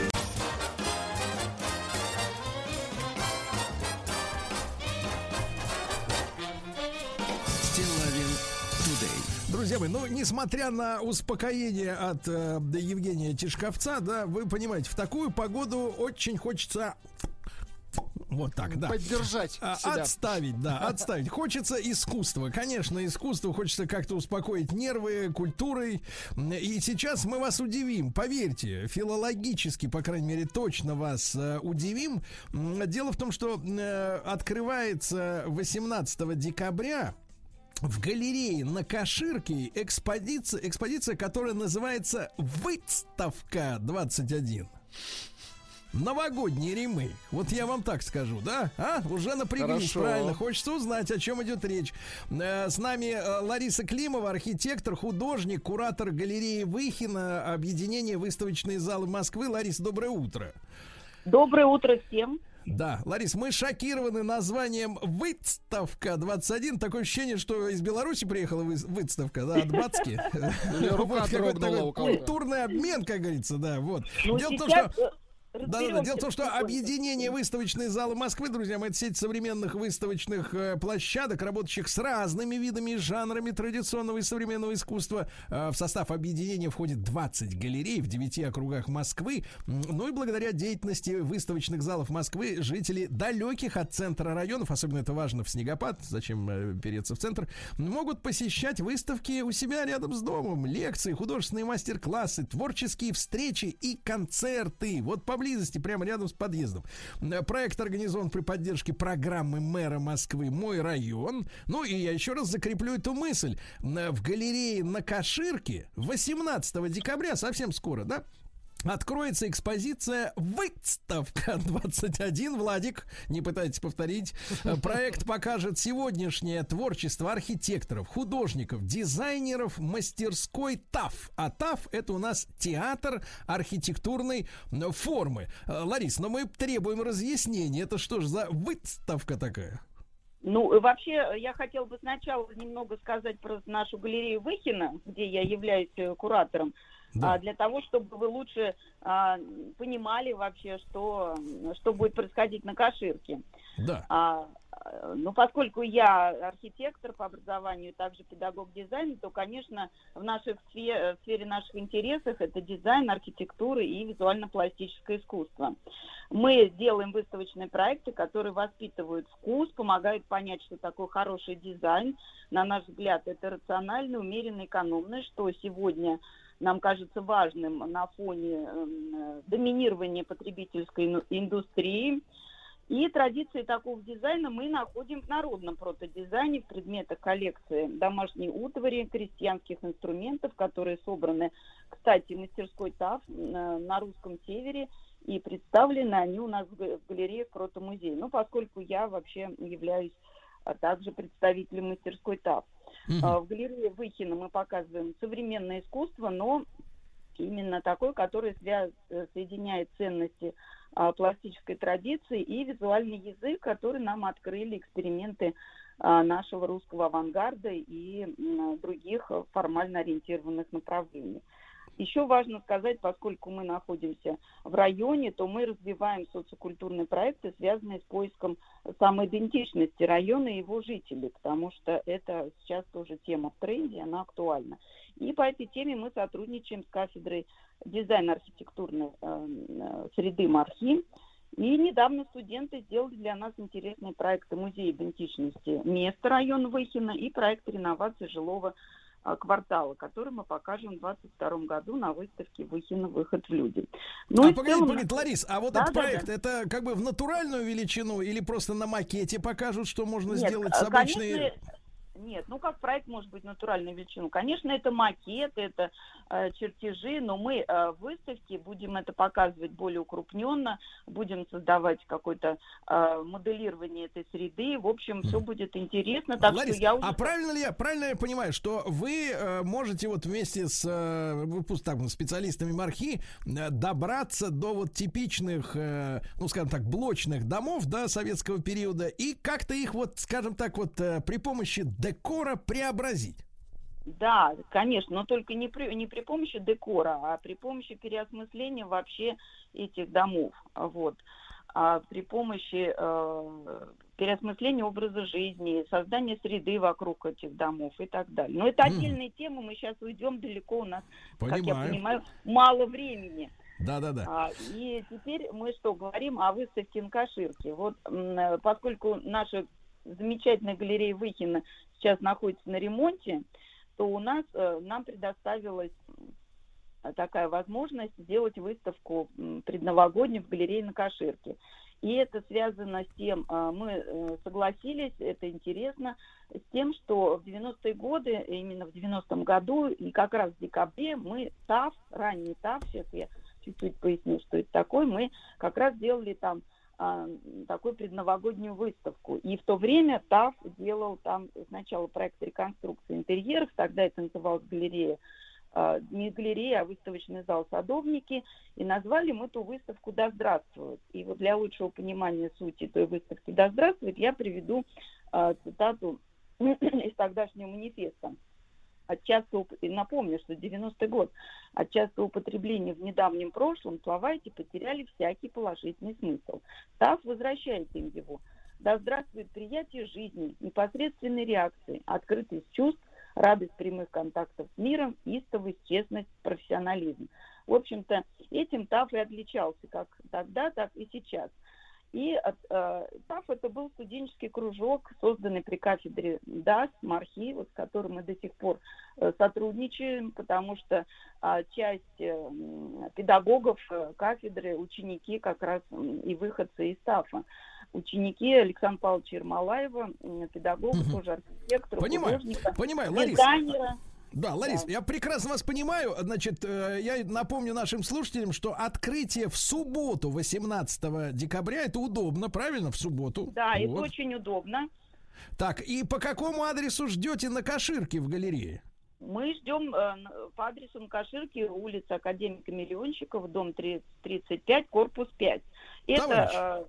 Товарищи, Удобно, давайте от метро, соберемся, да, прекрасно. соберемся и пойдем. И что самое интересное, да, вот э, специалисты хотят представить проекты преобразования старых советских вот кварталов, да, в нечто совершенно новое и интересное. Это очень любопытно. Я благодарю Ларису Климову, архитектора, художника и куратора галереи Выхина, объединения выставочной залы Москвы. Спасибо.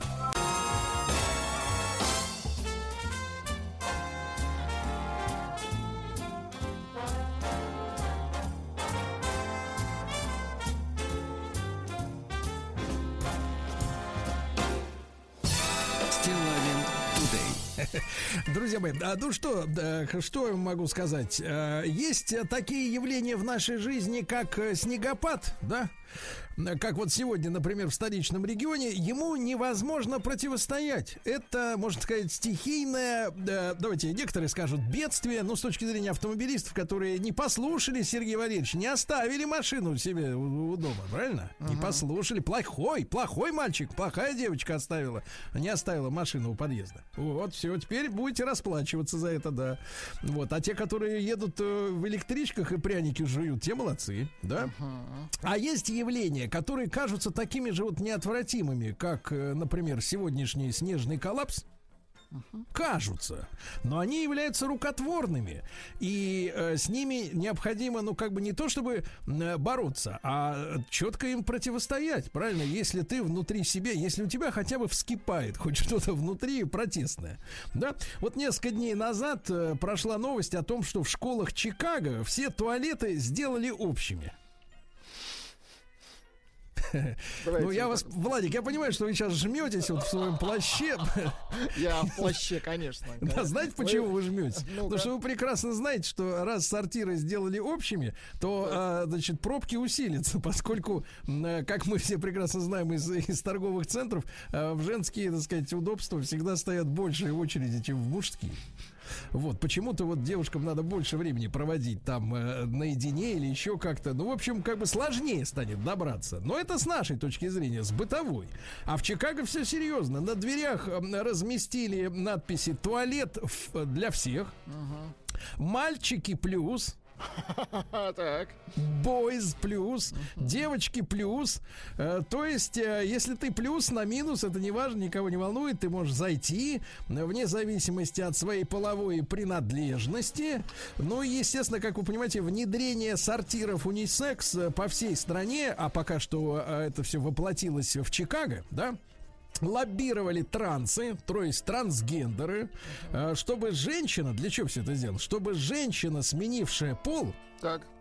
могла законно ходить туда же, куда ходят мужчины. Ну вот. А Ну, них- могла, могла, скажем так, догулять свое, да, в мужском. Да, да гулять, да-да-да, перед писсуаром. Вот. Ну и, соответственно, у них уже есть трагические эпизоды. Помните, мы рассказывали о, а, ситуации в тюрьмах. Там сейчас порядка 150 э, лиц мужского пола, ну, по нашей классификации, по российской. Э, Тут ведь как бы по-разному можно смотреть теперь уже на это дело, да? Вот, они попросились э, в женские тюрьмы, потому что считают себя женщинами, несмотря на то, что они не прошли ни гормональную, ни хирургическую какое-то вмешательство, да, в свое тело. То есть, если там лет даже там года три назад еще, чтобы стать человеком другого пола, надо было пройти э, психиатрическую экспертизу, затем лечение э, гормонами, затем операцию, да, то теперь, в принципе, для того, чтобы стать человеком другого пола, достаточно лишь воли.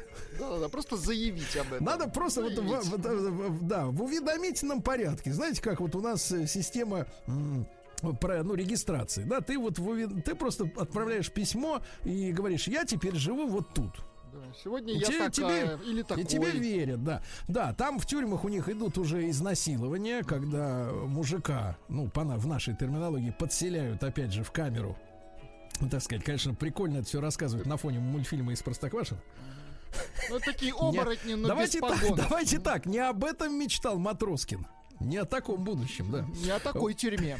Да-да-да. Вот. И, соответственно, э, да, были уже случаи изнасилования. Более того, описывается недавний случай, когда объявивший себя девушкой-школьник изнасиловал в женском туалете однокласснику. Это объяснили, что они просто недопоняли друг друга. Цитата. Он рассчитывал на секс и не смог принять отказ. Изнасиловал, как вы понимаете, он обычным мужским способом, независимо от того, кем он там себя назвал, да? И вот это, так сказать, э, это вот история, этот вал сумасшествия, да, который, ну давайте назовем вещи своими именами, это сумасшествие, но сумасшествие коммерческое, понимаете, да, коммерческое сумасшествие, потому что, а, э, ну, условно говоря, как я это понимаю, как человек, который является наивным буратином, абсолютно я никакого не имею отношения как бы к политическому комментарию, да, вот, в принципе, я не, не разбираюсь во всех этих хитросплетениях и не могу часами рассуждать ни о чем. Вот, э, с, с глубокомысленной мордой. Вот, как делают профессионалы, я их за это уважаю. Но я могу сказать следующее, что по политическим силам, которые продвигают эти течения, да, нужен электорат. Нужен электорат. А что надежнее, так сказать, того, чтобы этот электорат создать? Правильно? Создать. Потому что если человек с первого класса выучился ходить в гендерно-нейтральный сортир, э, когда ему будет 25, он же у него и сознание, соответственно, будет э, повернуто в эту сторону, правильно? Уже, как бы он же будет лояльным уже, так сказать, избирателем в дальнейшем. Ну, я, на- насколько я это понимаю. Слушайте, ребят, давайте мы сначала, э, мы в шутейном разговоре. Мне кажется, когда речь идет о сумасшествии таком, да, и причем Конечно, нельзя достаточно это всерьез. активном, активном навязываемом сумасшествии говорить о вот этих вот историях, в том числе из Чикаго, конечно, затруднительно все- всерьез. Хотя мы это сделаем со специалистами. А сейчас я предлагаю, во-первых, вот давайте юмористический опрос, но он серьезный, очень серьезный опрос, товарищи. Э, Давайте единичку на номер плюс семь девять шесть семь сто три пять пять три три через WhatsApp отправляйте, пожалуйста, если вы довольны своим гендером. Ну, он вас устраивает. Да, вот у вас нет как бы к нему вопросов. Так, и двойку. Двойка нет, есть вопросы. Кое-какие. Вы хотите подмять, понимаешь? Я не хочу устоя. поднять, я хочу понять, насколько, в принципе, мы с вами монолитны. Да, да, монолитны. В своей уверенности, что, в принципе, у нас нет претензий к тому, что мама нас родила, так сказать, вот вас, вас, вас и меня, э, и нас. Да. Ну, это разные люди.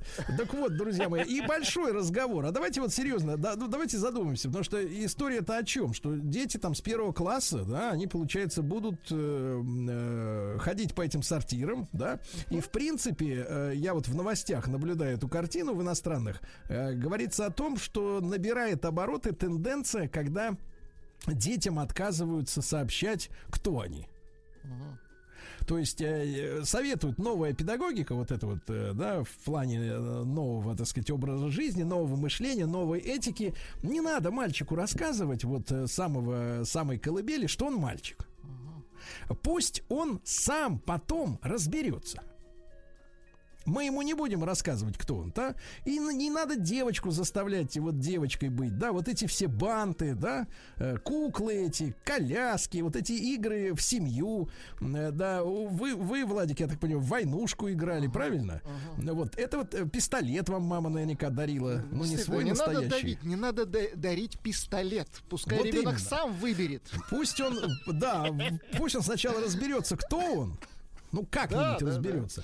А потом, соответственно, мы и сам уже купит, потому что разберется, когда уже работать пойдет, я так понимаю. И может не раз разобраться и туда, и в ту сторону, и попробовать себя в этом амплуа, и в другом, Два правильно? набора одежды себе приобретет, Да, конечно. да. Значит, э, товарищи, ну вот у Дани Милохина уже есть такой костюмчик. как Можно просто повернуться боком, и уже ты другой, да. Так вот, ребятушки, э, 728-7171 наш телефон. Давайте вот э, вопрос вроде как дурацкий, но с другой стороны, э, так вот если задумаешься о нем, э, понимаешь, что не, не все так просто. А вот вы в каком возрасте и при каких обстоятельствах вдруг осознали себя мальчиком, если вы мальчик, и- Да-да-да. и- или девочкой? Вот как это у вас произошло? То, что вы вдруг раз и поняли, что «а я мальчик». Ну, например, да, вот, если вдруг мальчик. А, давайте Игорь из Москвы послушаем, ему 50, человек взрослый. Игорь, доброе утро. Да, здравствуйте, всем привет. Значит, вот я по себе сужу, когда мне было, э, значит, где-то два с половиной, три годика, ну вот Да. как обычных э, мальчишек, э, старшие сестры, ну, мамы, то есть возили в общую баню. Ну, это в советское время еще. Я в Поселковую, значит, жил.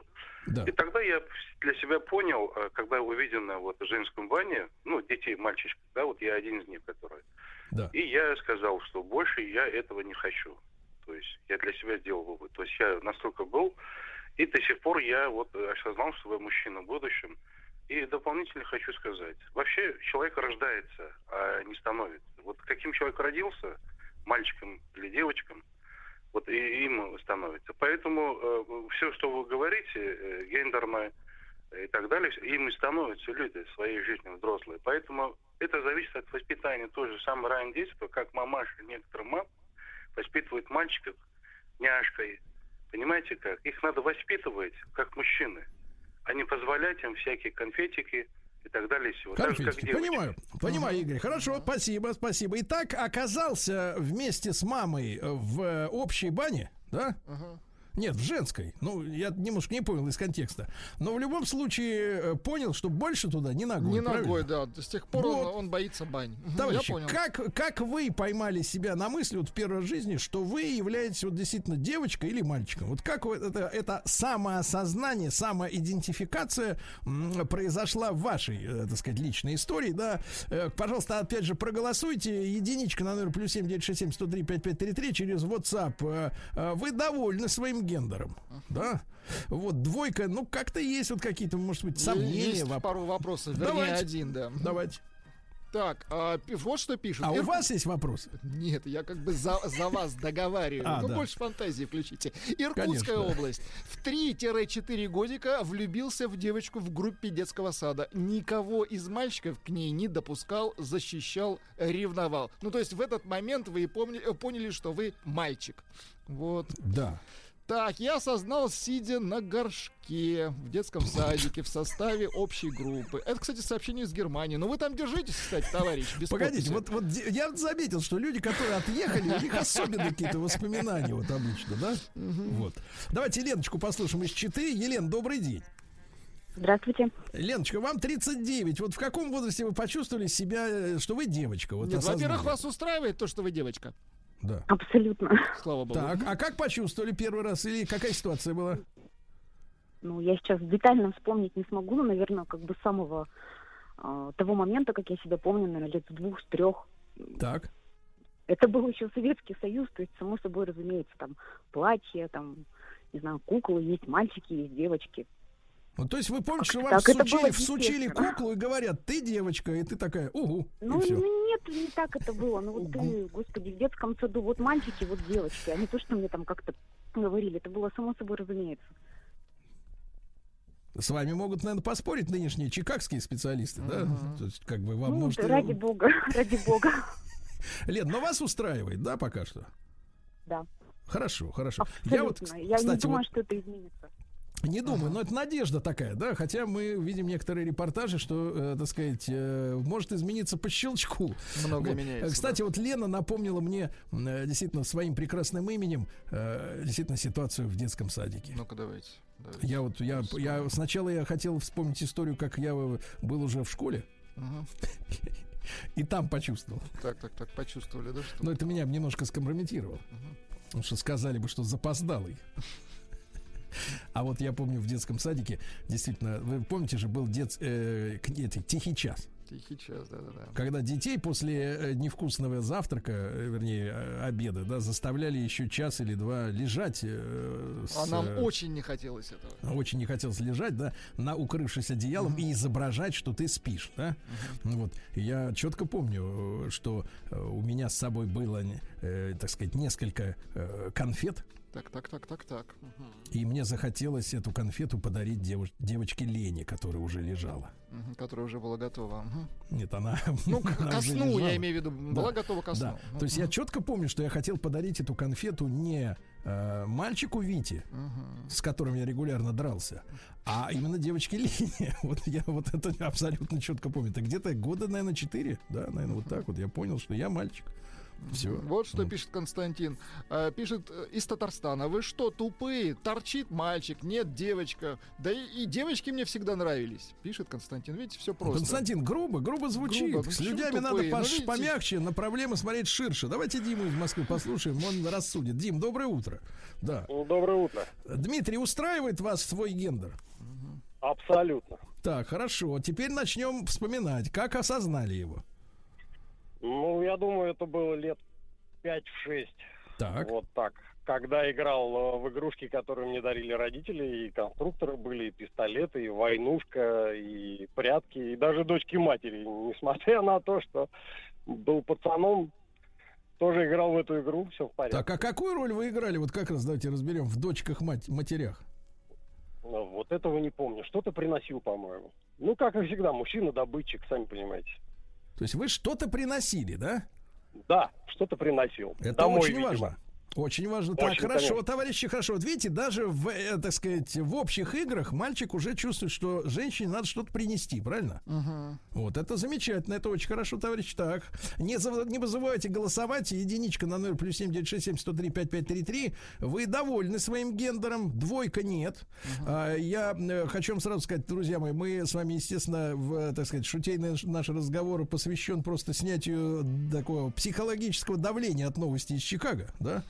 А потом мы с вами разберемся уже со специалистом, в какой ситуации окажутся дети, а, которые вот э, будут вырастать в условиях, когда им вообще, в принципе, не говорят, э, кто ты.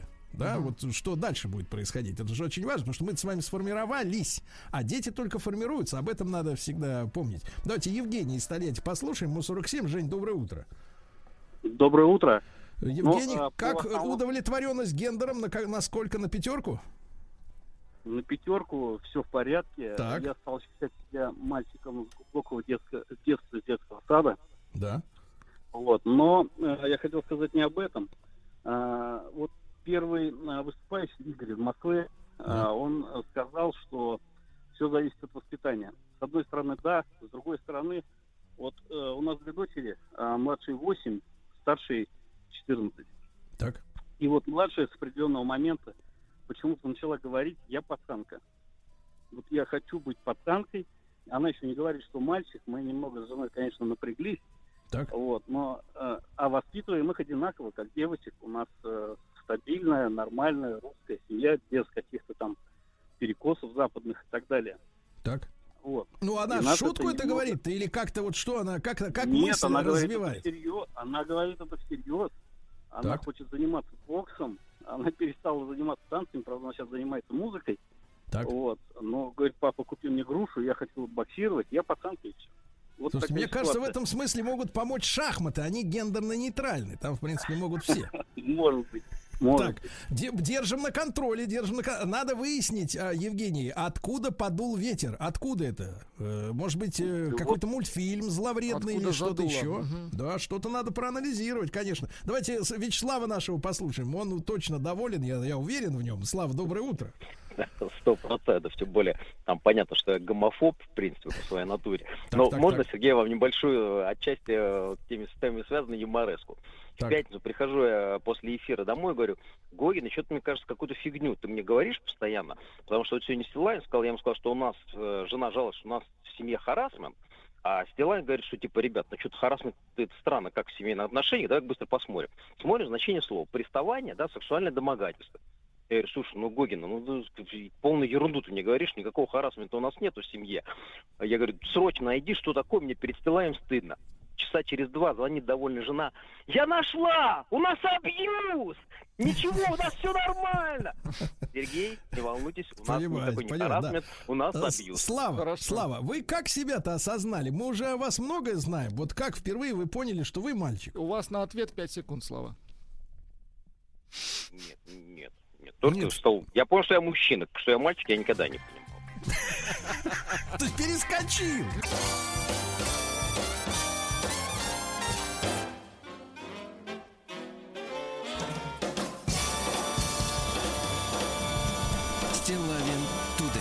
Друзья мои, ну что же, э, итак, в Чикаго с 1 декабря единые туалеты в школах для мальчиков и девочек Girls Plus и э, Boys Plus, как вы понимаете, да? Я сегодня хотел собрать э, большое количество мнений, взглядов на эту, ну, с нашей точки зрения, проблему. Мы все-таки находимся, мне кажется, в, в такой ситуации здравомыслия в этом смысле. И попросил нашего собеседника Семена Новопрудского, помните, он был как-то у нас в программе, журналист, постоянного колумниста газеты РУ, отразить свою позицию. Он, к сожалению, не мог быть лично, но прислал мне текст, я его прочту, а затем мы с вами с медицинской точки зрения посмотрим на эту проблему вот идентификации самого себя ребенка, да, кто он, мальчик или девочка. Вот что пишет Семен Новопрудский.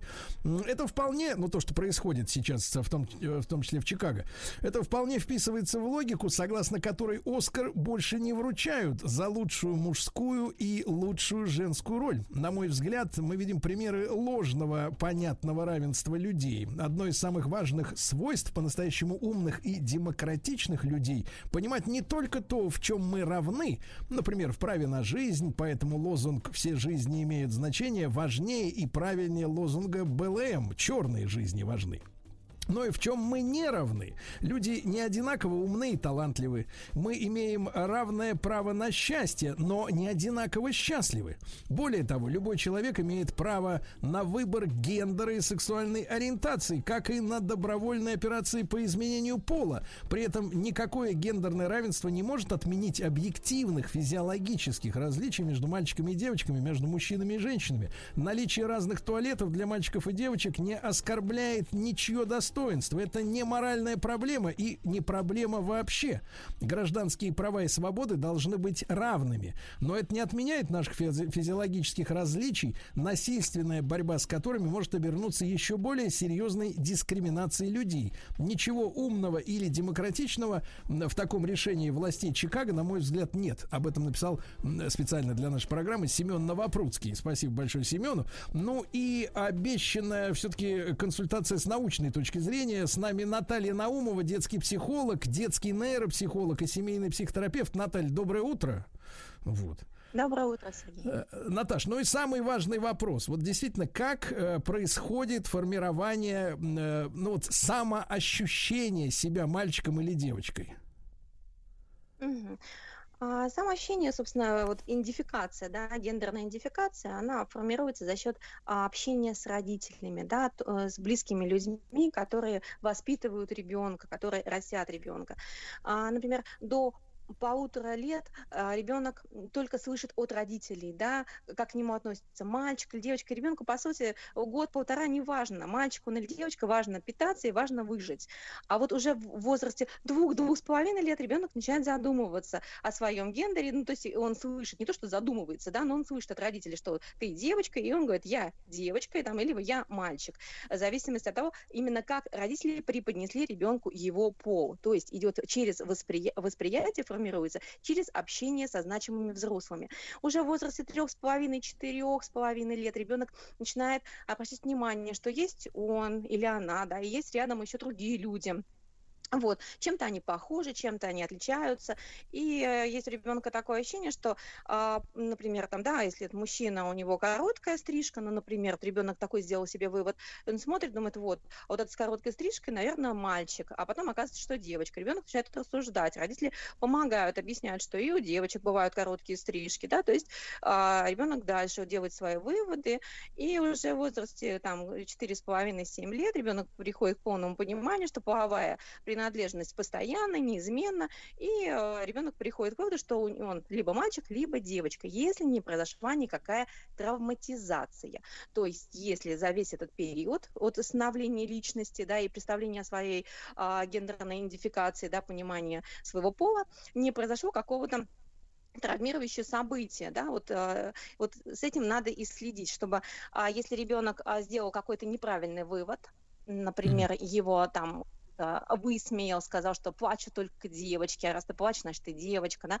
Важно, что родители поговорили с ребенком ласково и объяснили, что нет, и мальчики тоже имеют право на выражение чувств, но вот у дедушки, например, да, который высмеивает, предположим, у него другие представления о мужчине, да, вот у него такие представления, просто чтобы ребенок понимал, что он под защитой, родители его принимают, его любят, тогда у ребенка нет проблем с гендерной идентификацией. А когда же ребенку назидают, рассказывают разные истории, как принц полюбил принца, то, конечно же, ребенок теряется и э, начинает задавать себе лишние вопросы, да, и приходить иногда зачастую к опасным выводам.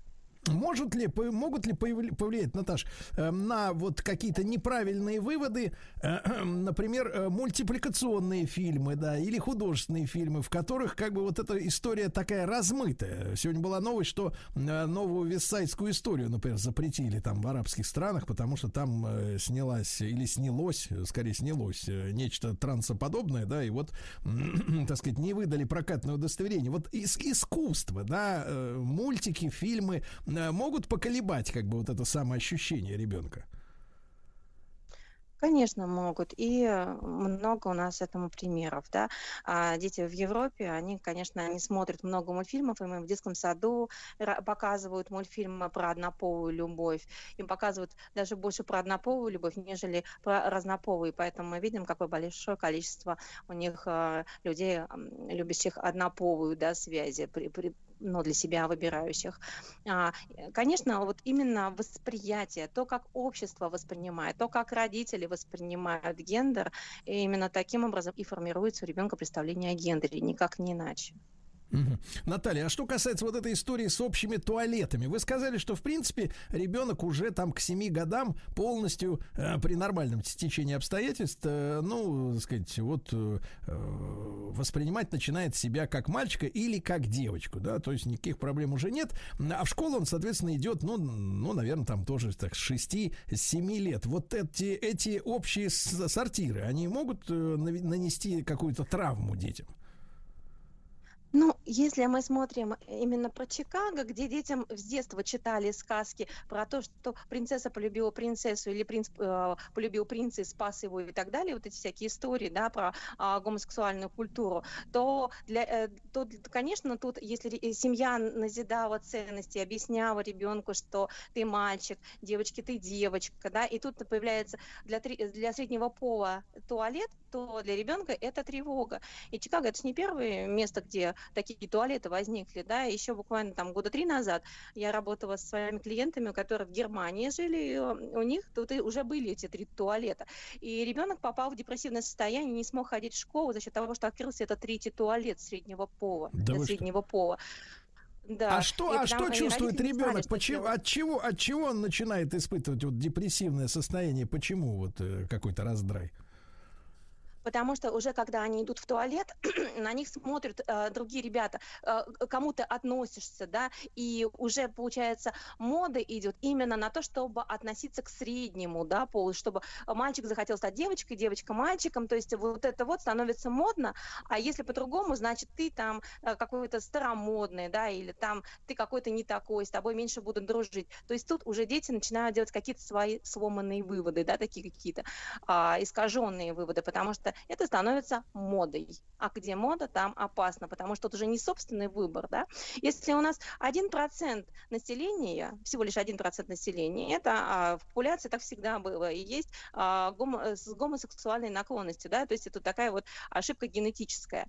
А, будь то животные, будь то люди. Тут же у нас становится большой процент, потому что это мода, а не действительно физиологическая потребность. Может ли, а Наталья, Наталья, а может ли, может ли семья в таком случае этой моде противостоять? Да, потому что вот у нас э, продолжается эта дискуссия, и, так сказать, ни у одной из сторон, наверное, окончательной победы пока нет, в точ- с точки зрения, кто должен воспитывать и у кого больше шансов воспитывать человека правильно, да, семья или та же самая школа, или среда, э, ну, молодежная, да, там, или детская среда. И вот вы говорите действительно о моде, э, когда даже, так сказать, вот, ну, вот надо себя вести так, чтобы тебя оценили позитивно твое окружение, да? В этом смысле у семьи, у нашей есть э, шансы противостоять э, вот э, вдвоем маме и папе вот целой, так сказать, своре школьных модников, условно говоря?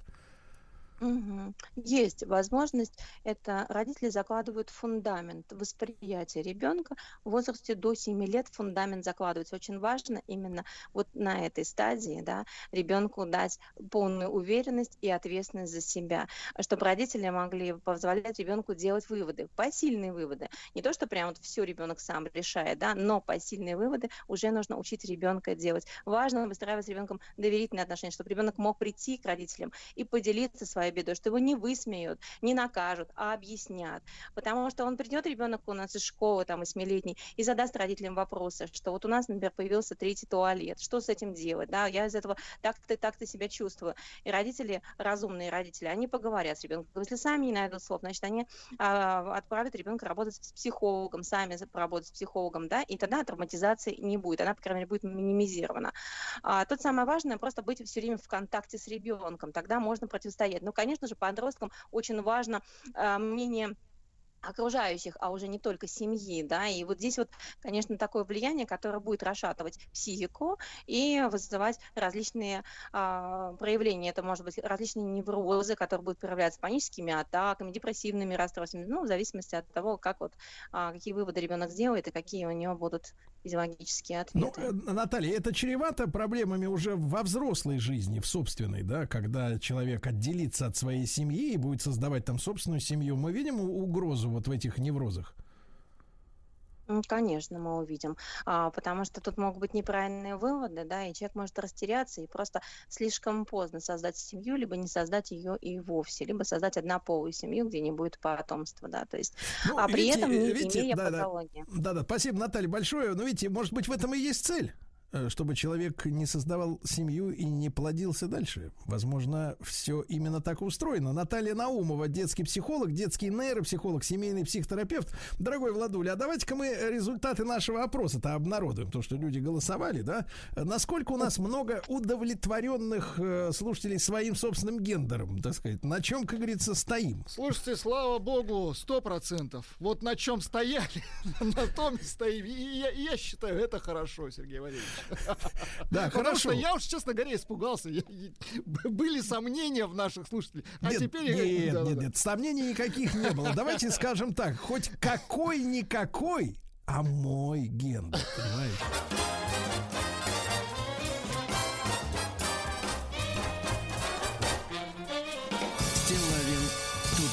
Ну что ж, товарищи, ни одного отщепенца в аудитории, блестящие факты, да, э, но тем не менее, друзья мои, мы посмотрели на проблему с э, юмористической точки зрения, да, э, посмотрели на медицинские аспекты, а зачем все это устраивается, в принципе, да, для чего вся эта э, истерия? И, и не только истерия какая-то пропагандистская, но и конкретные шаги. Я еще раз напомню, в Чикаго э, во всех школах э, все туалеты сделали общими, чтобы детки, так сказать, э, не чувствовали никакой разницы э, друг с другом. А, я благодарю, что с нами на связи сегодня Юрий Ильич Светов, э, журналист, политолог. Юрий Ильич, доброе утро. Доброе утро, Сергей. Да, Юрий Ильич, Юрий Ильичу шлю привет в Санкт-Петербург, я так понимаю, да? Питер пережил снегопад, теперь снегопад пришел, пришел в Москву. Такое у нас взаимопонимание. Юрий Ильич, ну вот вопрос-то такой. Понятно, что э, все это делается э, с какой-то целью. Вы какую видите? Я вижу здесь две цели. Одна цель по- политическая, вторая финансовая.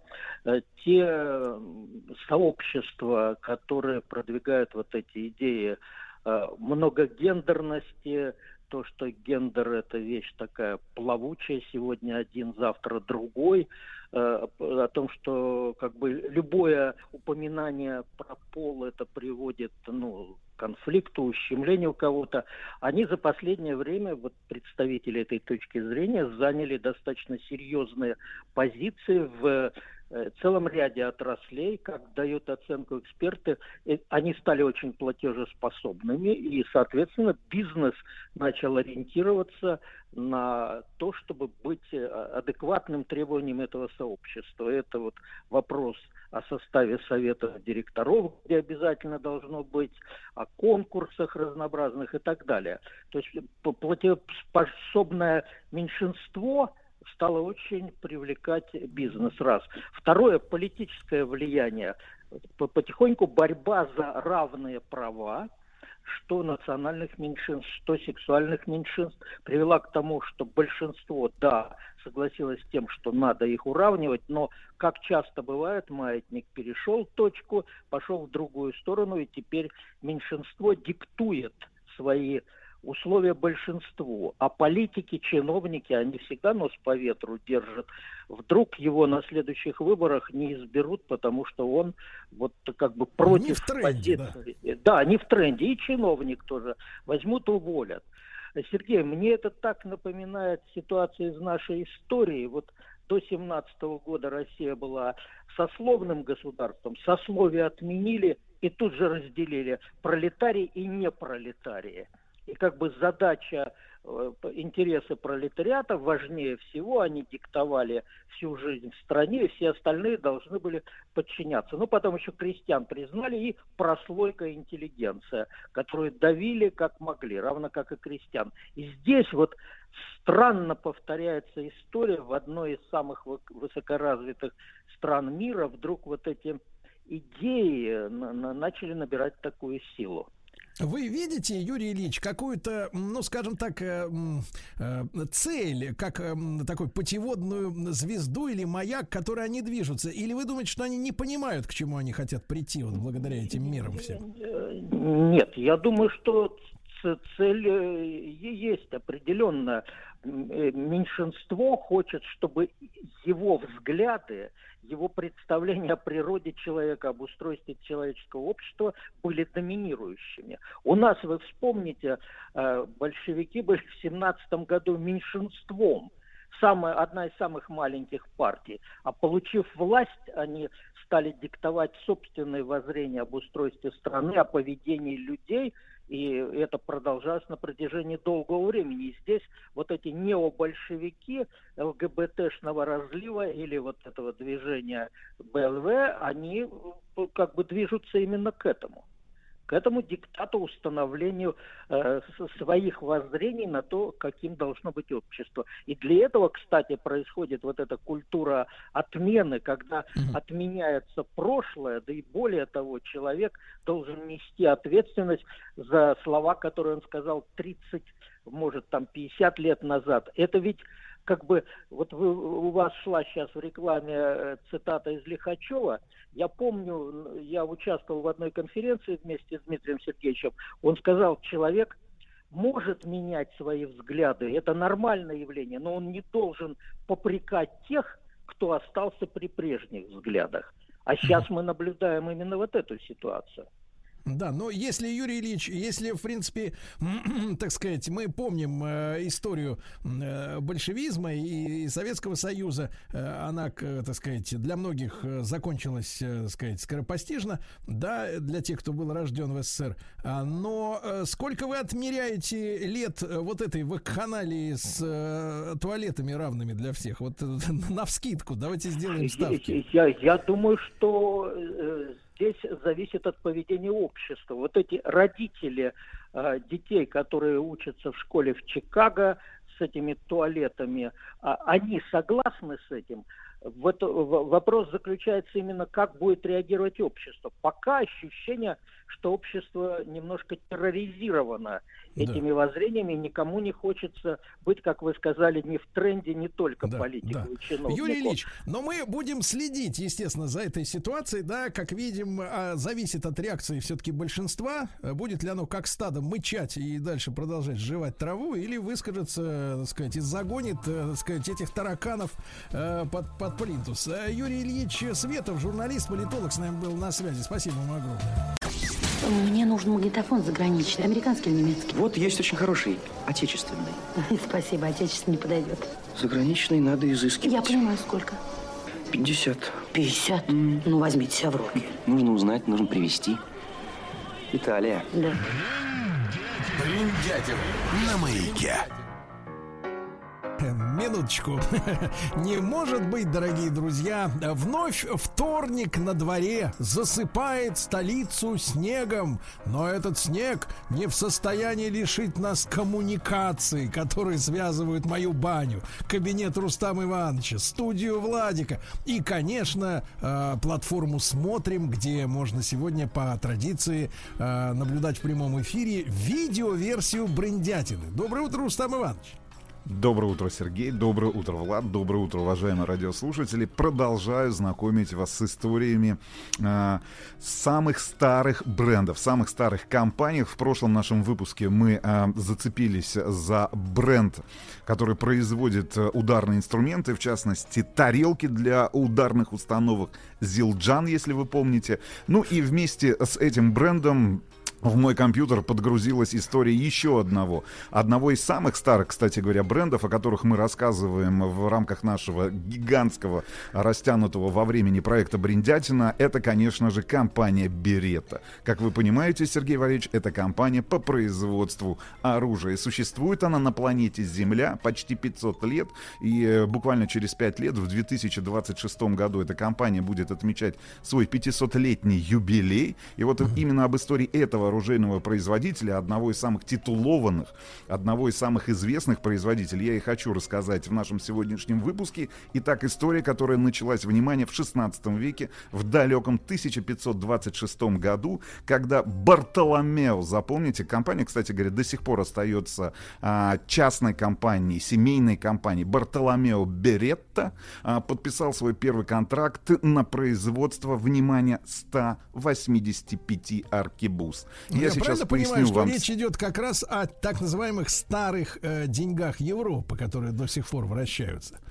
Вращаются, Сергей Валерьевич, вращаются и приносят прибыль. А на самом деле, если говорить о массовой культуре, то а, Беретта, вообще бренд этот и а, оружие, в частности, пистолеты очень часто мелькают в, большом кинематографе, в полнометражных художественных фильмах, и в частности, а, буквально там, ну не знаю, там через сколько, через неделю нас ждет одно из главных событий уходящего года, премьера Матрица, которую сняла уже женщина Вачовски. Вот, так, так если говорить о, а, самой Берете, именно, в, в- им- именно этот а, пистолет, именно этой торговой марки а, во всех сериях а, Матрицы, во всех стиквелах и вот в этом продолжении будет присутствовать. Слушайте, там ну, практически весь Голливуд, все голливудские фильмы обязательно. Кстати говоря, не Кольт, и вот об этом противостоянии Кольта, Смит Венсона и как раз Беретта я расскажу уже в конце нашего сегодняшнего выпуска. Итак, 1526 Погодите, год, а какие герои тогда сра- сражаются на калашах?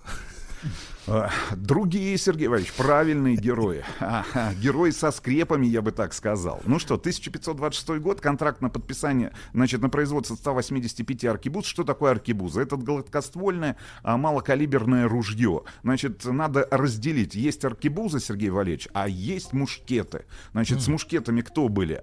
А, Мушкетеры, Мушкетеры. а с- да, с аркебузами... а, ну, нет, аркебузитеры, может быть. Значит, э, а, и если говорить о мушкетах, то мушкет это крупнокалиберное ружье, оно гораздо тяжелее, значит, мушкетные полки. Предполагалось, что...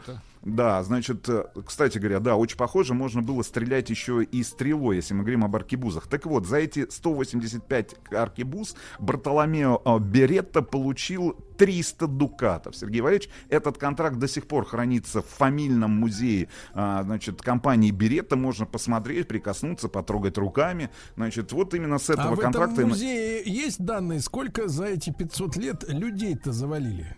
За 300 дукатов. Важный вопрос, Сергей Валерьевич, но он находится в области пиара, мне так кажется, в области пиара и маркетинга. На этот вопрос, мне кажется, представительство, если оно есть в Российской Федерации, компания Берета нам не ответит. Так вот, значит, э, он получил этот заказ, но если мы говорим о сегодняшнем дне, ну что такое 185 аркибус? Ну вообще практически ни о чем.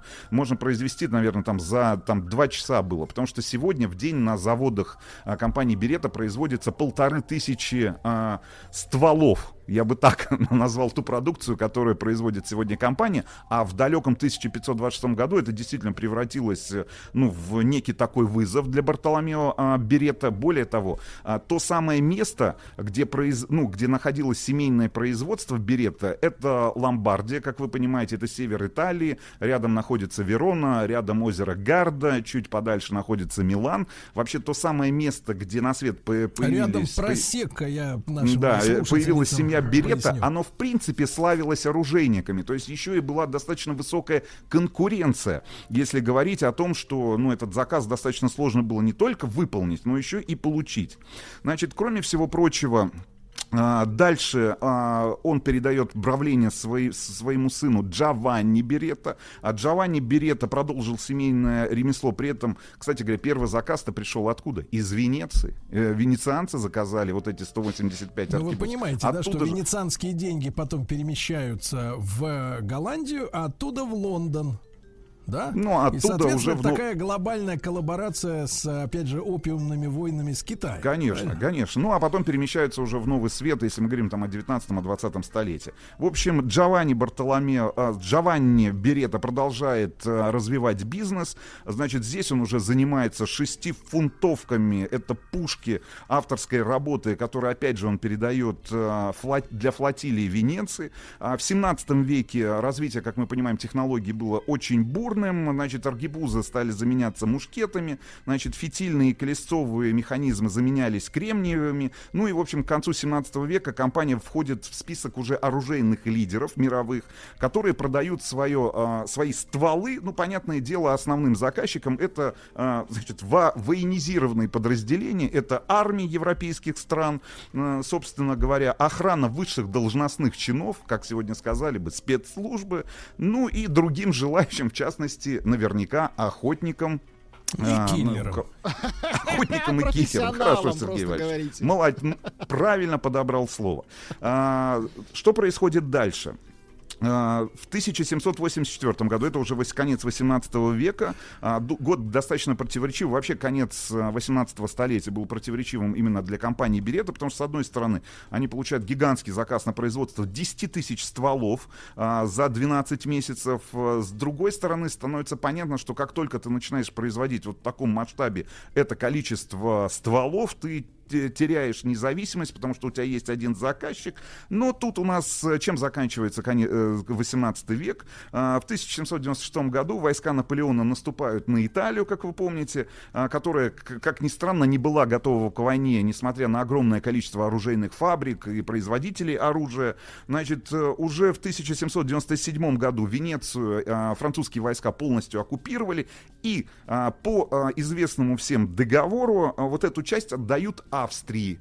А вот эту небольшую часть Ломбардии, где как раз и находилось производство береты, а, французы забирают себе, строят там, это а, провинция Бреше, можно посмотреть на карте, в Яндексе, значит, э, где, в Гугле можно посмотреть, как эта провинция выглядит, для того, чтобы иметь представление. Короче, французы оставляют эту провинцию себе, а более того, начинают убивать производство локальное вооружение, строят большой завод по производству винтовок, говорят, что никакой конкуренции им не нужно, ну и, собственно говоря, чем заканчивается правление Наполеона, мы все знаем.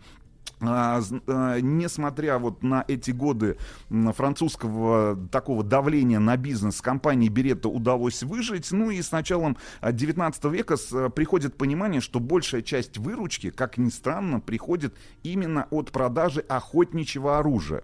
Ну и уже после смерти а, Наполеона в тысяче, ну, не в смерти, а после свержения Наполеона в 1815 году а, Компания а, выделяет отдельное направление, именно производство охотничьих оружий, и с, э, на самом деле полностью перепрофилирует в конце концов уже к концу э, 18, 19 столетия, начала 20 века свое производство. Ну и в начале 20 века, в 1903 году, на посту главы компании появляется Пьетро Беретто. А, Значит, э, он э, проводил огромное количество времени в поисках клиентов, в переговорах, значит, новых заказов, новых партнеров партнеров, э, переводит производство, а, значит, э, ну, вообще технологический процесс, как создает производство полного цикла для того, чтобы не зависеть от других, а, значит, партнеров, от поставщиков комплектующих. Ну и самое главное, что вот в начале 20 века надо цифры озвучить для того, чтобы понимать масштаб бизнеса. 200 человек работает, 5000 ружей, ружей они производили за 12 месяцев, сейчас это полторы тысячи в день. Ну, то есть mm-hmm. можно посмотреть, да, вот так в ретроспективе, насколько вырос бизнес. А основными заказчиками становятся рынки Европы, Ближний Восток, Африка. Ну и самое главное, тут перед нами, что открывается, Сергей Валерьевич, с э, началом, 20, с началом бизнеса уже и ведением бизнеса семейного в 20 веке, конечно же, Первая мировая... Нет, ну Первая мировая война. Значит, сначала Первая мировая война, значит, Пьер, э, значит, Петро Беретто разрабатывает один из самых известных пистолетов, можно посмотреть, кстати говоря, опять же, те, те же самые картинки с индексом М1915, потом М1917, как вы на понимаете. Макарова похож. Очень, очень похож. похож, да, на, да, на всем известный ПМ, а, который до сих пор, значит, Но производится. Нет, нет, да и да. Да, нет, нет, да и да. А, кстати говоря, после этого появляется пистолет-пулемет М1918, дальше М1923, в общем, ну и в конце концов уже в 30-е годы появляется пистолет-пулемет 1938, можно посмотреть, как он выглядит. Тоже, кстати говоря, ну, вообще на самом деле оружие... штука, все... я должен подчеркнуть нашим слушателям, которые ну, по каким-то причинам э, отказываются загружать, смотрим на свой смартфон, хотя это бесплатно. Вот, это фактически винтовка с рожком многозарядным, да, там на 20 патронов, на 30, которая вставлена сверху. Как целится из этого ружья, я не представляю. Из этого ружья а, только можно расстреливать, вот так удобно взять. Как вы, поним... да, как вы понимаете, все это оружие, которое производилось компанией Беретта и поступало на вооружение итальянской а, армии и, а, значит, режима Муссолини, который а, у, воевал, как вы помните, в Африке, а, значит, в Северной Африке, потом воевал на европейских фронтах. Ну и, кстати говоря, вот это все оружие, э, которое было произведено в конце там 30-х, разработано и произведено в конце там 30-х, начале 40-х годов, при присутствовала и на Восточном фронте, и участвовала с той стороны в Великой Отечественной вой- войне. А как оно а, себя показало-то вот именно в условиях боевых Ну, действий? там небольшое количество было произведено, и в основном, я так понимаю, основными заказчиками итальянского именно оружия, которое применялось во Второй мировой войне, были именно восточноевропейские страны, сателлиты, значит, фашистской Германии.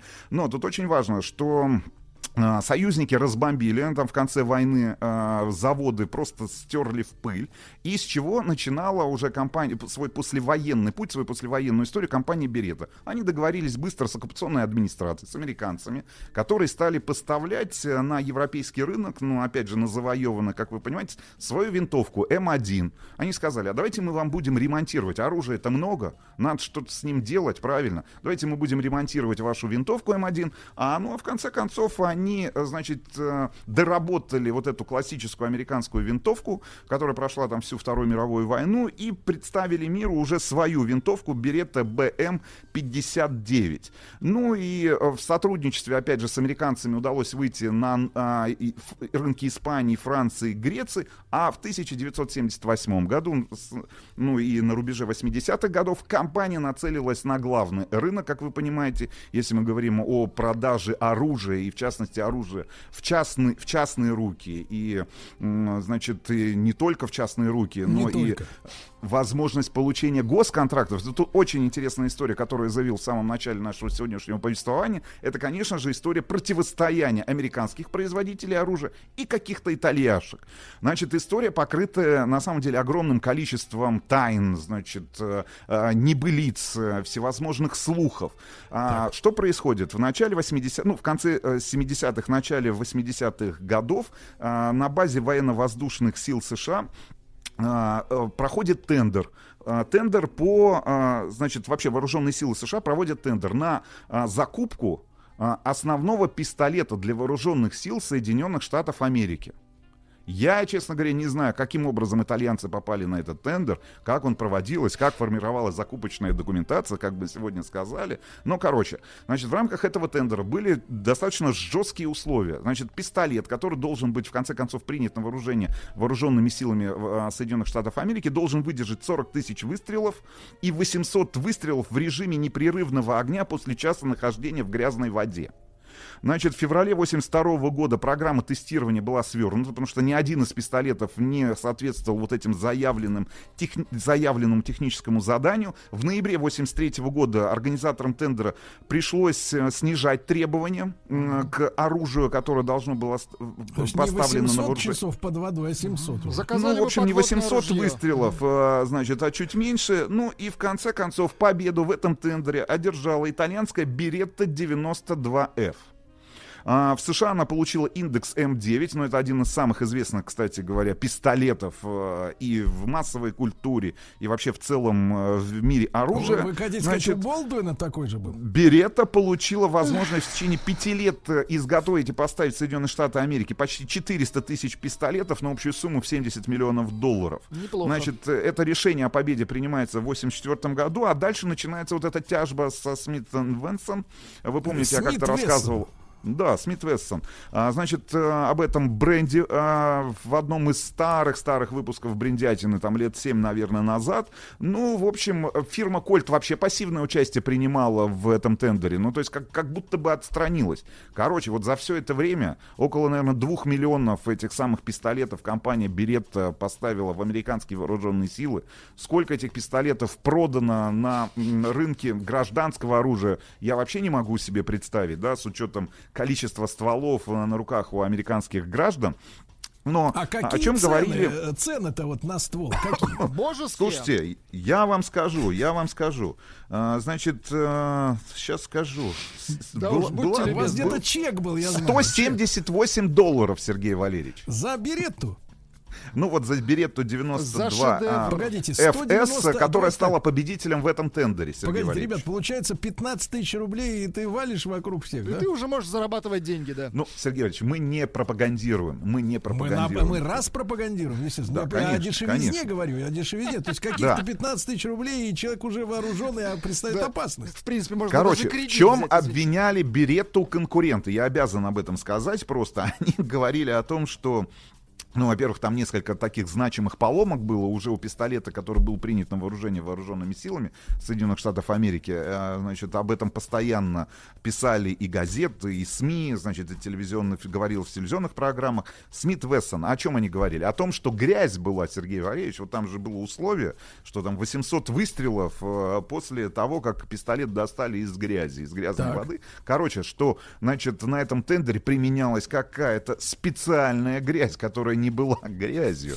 Значит, То есть что... это очередной дизельгейт такой, да? Да, да, да, да, да. Значит, что э, итальянский производитель каким-то образом договорился с американскими э, чиновниками, которые принимали окончательное решение об итогах, э, об итогах этого тендера. Но, в общем, в конце концов, до сих пор Беретта является поставщиком основного пистолета для вооруженных сил Соединенных Штатов Америки. М9 он до сих пор производится. Да. А сегодня сама, сама компания многофункциональная холдинг в несколько брендов входит. Кстати говоря, кроме а, американских вооруженных сил а, и американской полиции, кстати говоря, ну вот последний контракт был там на 100 тысяч пистолетов в сентябре 2012 года. Значит, mm-hmm. у нас еще вооружены а, вооруженные силы Турции, полиция Турции, Испании, Соединенных Штатов, ну, понятное дело, жандармерия Италии, значит, полицейские во Франции. Ну, в общем, кстати говоря, часть наших специальных служб использует пистолет Беретта 92 FS, значит, о котором я вот достаточно подробно рассказал. Но, кроме всего прочего, есть же еще охотничье спортивное оружие. А сколько стоит и... вот хорошее ружье береттовское? Ну, надо посмотреть. Наверняка есть интернет-магазин Сергея Валерьевича, где можно посмотреть, сколько это да, Просто у меня был вопрос припасен напоследок. Вот да, э, Сергей депутат Валерьевич. Лося э, на безберетты. Не знаю, чего, Сергей да. Валерьевич, надо, надо выяснить, надо выяснить. Но, в общем, а, компания э, продолжает существовать сегодня, что очень интересно. У двух последних братьев Беретта не было, они были бездетны, поэтому а, один из них вот текущий владелец Уга Гусали Беретта, приемный сын одного из последних из рода Беретты. Он поменял свою фамилию для того, чтобы быть Береттой. Один из братьев вот как раз усыновил этого Уга ну, Гасали Беретта. генетически ветвь прервалась, да, получается? Да, генетически ветвь прервалась, ну вот буквально там 10 лет тому назад, но сегодня Уга Гасали Беретта ввел в дело двух своих сыновей, предполагает, что после смерти они продолжат его дело, и так компания остается семейным частным бизнесом, ну и кроме вот этого оружия, производит прекрасные, э, прекрасные, ну, прекрасные э, стволы там для тех же самых спортсменов, которые совсем скоро отправятся в Пекин на Олимпиаду. Кстати говоря, один из самых титулованных производителей именно спортивного оружия. Больше ну, главное, всего чтобы лыжи медалей. не подвели. Ты же знаешь в этом деле. Знаю, Сергей Более знаю, значимая знаю. история, да. Ну, Рустамановичу огромное спасибо, как всегда, друзья мои. И видеоверсия брендятины выходит э, на платформе «Смотрим». Скачивайте, устанавливайте. Это совершенно бесплатно, что очень приятно.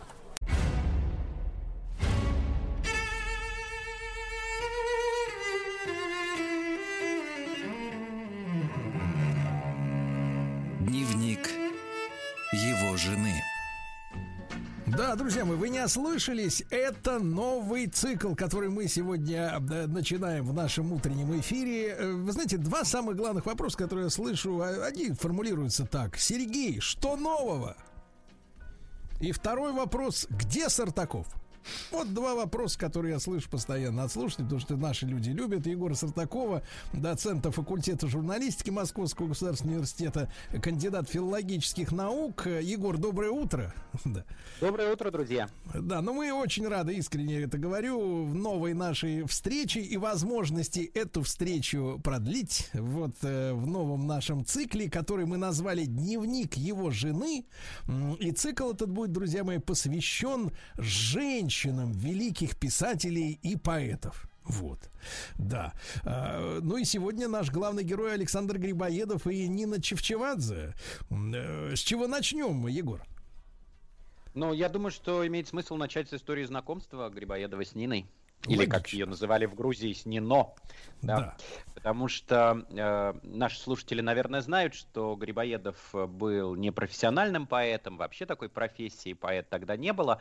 Он был по профессии дипломатом, и после окончания Московского университета, а Грибоедова без преувеличения можно назвать вундеркиндом, он окончил университет в 13 лет, э, он поступает в коллегию иностранных дел и отказывается от дипломатической миссии в Соединенные Штаты, и его отправляют, так как он знал фарси, в Тегеран, в Персию, государство, которое сейчас называется Иран. И по дороге он проезжает Грузию, останавливается у своего друга, грузинского князя, известного поэта а, Александра Чевчевадзе, и знакомится с его десятилетней дочкой. То есть на момент знакомства Нине было 10 лет, Грибоедов дает ей первые музыкальные уроки, Грибоедов прекрасно музицировал, и напомню, что нам в истории два вальса осталось Грибоедова. И вот он вместе с Ниной э, разучивает пьесы, играет гаммы, учит ее играть. Она всего лишь десятилетняя девочка, короткая встреча, он уезжает в Тегеран, э, происходит его работа, он довольно быстро движется по карьерной лестнице, участвует в подписании важного для нашей страны Туркманчайского мирного договора, между Ираном и Российской империей, и по дороге обратно, потому что нужно ратифицировать договор в Петербурге, он опять останавливается у Александра Чевчевадзе и видит уже повзрослевшую Нину, теперь ей уже 15, ну и здесь уже разгорается чувство, и фактически 15-летняя барышня, еще не достигнув 16-летнего возраста, а это неофициальный возраст э, э, замужества был тогда у дворянских девушек, становится супругой Александра Грибоедова. Угу. Егор, а воспоминания какие-то самой Нино остались относительно вот этих первых встреч? Нет, никаких воспоминаний не осталось, не только по поводу первых встреч, а и тех э, трагических событий, которые дальше развернутся самой Нины. Воспоминаний не осталось. По-видимому, это объясняется ну, таким патриархальным устройством э, Грузии того времени, когда женщина, автор, да, женщина, ведущая воспоминания, выглядела бы довольно странно и поэтому мы знаем только из окружения. Мы знаем, э, что по этому поводу говорил Грибоедов, мы знаем, что говорил отец Нины, Нины, Александр Чевчевадзе, потом у Нины ухажер был, э, и, в общем, даже есть версия, что изначально Грибоедов начал за Ниной ухаживать, не влюбившись в нее, а просто для того, чтобы позлить этого ухажера. Это был э, генерал Ермолов, но не тот великий Ермолов, покоритель Кавказа, а его э, двоюродный брат, кузен его. И вот так это началось, а потом уже переросло в сильное чувство. Егор, а как, э, как дипломат э, Грибоедов э, вот многое успел сделать до, до своей такой трагической, да, вот кончины, когда было нападение на наше посольство страшное, хотя оборонялись наши там казаки, да, я так понимаю, и сам Грибоедов мужественно, там, с, с невероятным упорством. Да, э, действительно многое, и вот я уже назвал этот Туркманчайский мирный договор очень важный, потому что по этому мирному договору э, Персия отказывалась от любых притязаний на э, Северный Кавказ, он признавался зоной интересов Российской империи, Персия должна была выплатить контрибуцию, то есть они должны были заплатить Российской империи, и, собственно, это и станет, по-видимому, причиной вот той резни, которая разразится, и Персия обещала, что все христиане Персии, а это прежде всего, конечно, армяне, потому что Армении как отдельного государства не существовало, она была поделена, часть входила в состав Российской империи, часть входила в Персию. Так вот, все а, христиане, армяне могут быть переправлены на российскую часть, где их не притесняли по вопросам веры. Угу. Егор, ну и тогда, наверное, надо, нужно воскресить вот события этого нападения, да, э, я так понимаю, была провокация, и э, толпа была разгорячена. Э, вот, насколько это было все ужасно. Да, это действительно страшный совершенно такой эпизод в истории русской дипломатии, потому что э, вообще вот к тому времени, когда Грибоедов после Петербурга и после ратификации этого мирного договора возвращается в Тегеран, в персидском обществе уже закипает недовольство действиями со стороны России, а с приездом Грибоедова оно доходит до высшей точки. Дело в том, что персы не хотели платить контрибуцию, да и главное, денег в стране не было. И Грибоедов докладывал об этом в Петербург министру иностранных дел Нессельроде говорил о том, что давайте отсрочим возможности платежей, то есть они физически не могут платить, бюджет Персии истощен, но из Петербурга пришла депеша, что занимай непримиримую позицию, требуй этих денег, потому что они нужны, и вот э, твоя позиция должна быть, то есть он транслировал позицию довольно такую жесткую, и одновременно действительно была организована провокация, что произошло. Из гарема Шаха, сбежало несколько Э, э, наложниц армянок и евнух, армянин, который их охранял, и, и они попросили у Грибоедова укрыться с тем, чтобы потом он их переправил в Армению. По мирному договору туркманчайскому он имел на это право, я вам сказал, в этом договоре было прописано, что Россия способствует переправке христиан-армян э, в такую часть Армении, находящуюся в Российской империи, но так как это были жены самого Шаха, начали начали ползти какие-то слухи, их специально распространяли, и э, все это разрешилось налетом группы религиозных фанатиков на русское посольство в Тегеране, и по разным подсчетам там перед посольством собралось около 100 тысяч человек. То есть 100 тысяч этой разгоряченной толпы, а само посольство это 37 человек. Вместе с казаками, которые их охраняли, это 37 человек. И, как это часто бывает, э, очень быстро вот эти зачинщики потеряли контроль над разгневанными персами. То есть это была уже неконтролируемая толпа, и провокация переросла в погром, когда они ворвались в это посольство, погибли 36 э, человек посольства, то есть практически все были убиты, спасся один секретарь, он догадался замотать себя в ковер. То есть он замотал, они его просто не нашли, замотал себя в ковер, а со стороны нападавших тоже 19 человек э, погибло. И после этого изуродованное тело Грибоедова толпа еще несколько дней э, носила по городу, а потом просто сбросила в какую-то общую яму. И когда страсти хоть как-то поутихли, э, тело писателя извлекли из вот этой братской могилы, и представьте, опознать Грибоедова помогла только особая примета. А, у него был простреленный на дуэли мизинец левой руки, вот поэтому мизинцу его опознали. То есть лицо было настолько обезображено, что по лицу не могли опознать, опознали только по вот этому мизинцу, который он когда-то получил во время дуэли в 18 году с декабристом Якубовичем. Вот, так закончилась Егор, вот а эта какая, история. какая была реакция наших властей, да, и, соответственно, вот что дальше? Это же скандал международный. Да, да, это действительно, да, это действительно международный скандал, и потребовали э, объяснений из Петербурга, и Шаху пришлось отправить сына своего в Петербург, и в качестве подарка императору Николаю Первому он привез алмаз, он называется Шах, он очень редкого розоватого цвета, сейчас находится в алмазном фонде оружейной палаты Московского Кремля, ну, это вот тот алмаз, который был подарен за смерть Грибоедова, столько стоит жизнь великого писателя в России. Почему же э, вот Нино Чевчевадзе не поехала за Александром Сергеевичем? Мы же привыкли, да, что когда вот дипломаты с миссии отправляются, они всю семью с собой берут обычно, да? Да, очень интересно, что вообще-то она собиралась, потому что когда они поженились, они успели еще провести медовый месяц в имении Чевчевадзе в Кахетии и вместе отправились в Персию. По дороге оказалось, что Нино беременна, и у нее очень плохо протекала беременность. То есть она очень плохо, да, э, с точки зрения здоровья и женского здоровья эта беременность протекала, боялись того, что будет выкидыш, и дорога ухабистая, и поэтому Грибоедов убедил ее буквально остаться у отца, обещав, что он будет ей писать, что он будет ей постоянно писать, и она действительно получала от него письма, и когда произошла резня, о которой мы уже поговорили, письма, разумеется, прекратились, но от Нино скрывали, то есть ей не говорили, что произошло с мужем, боялись за ребенка, боялись за эту беременность. Ну, конечно, представьте, вот а, она получала эти письма, письма, письма, и вдруг это резко оборвалось. Конечно, какие-то подозрения у нее были, хотя Александр Чевчевадзе говорил, что там много работы, ты же знаешь, что там, значит, вот э, какие-то дипломатические дела, ему просто некогда и так далее. Но в результате, конечно, она узнала о том, что ее мужа не стало, и Нино осталась вдовой. Мгм. А беременность, она э, благополучно разрешилась?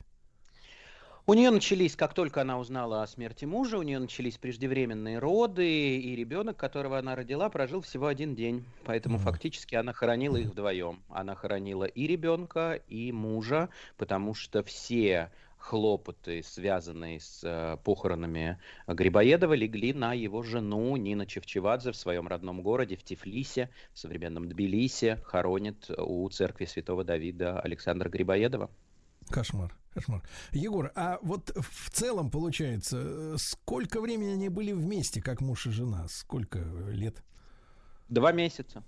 Два месяца? Каких лет? Два месяца, да.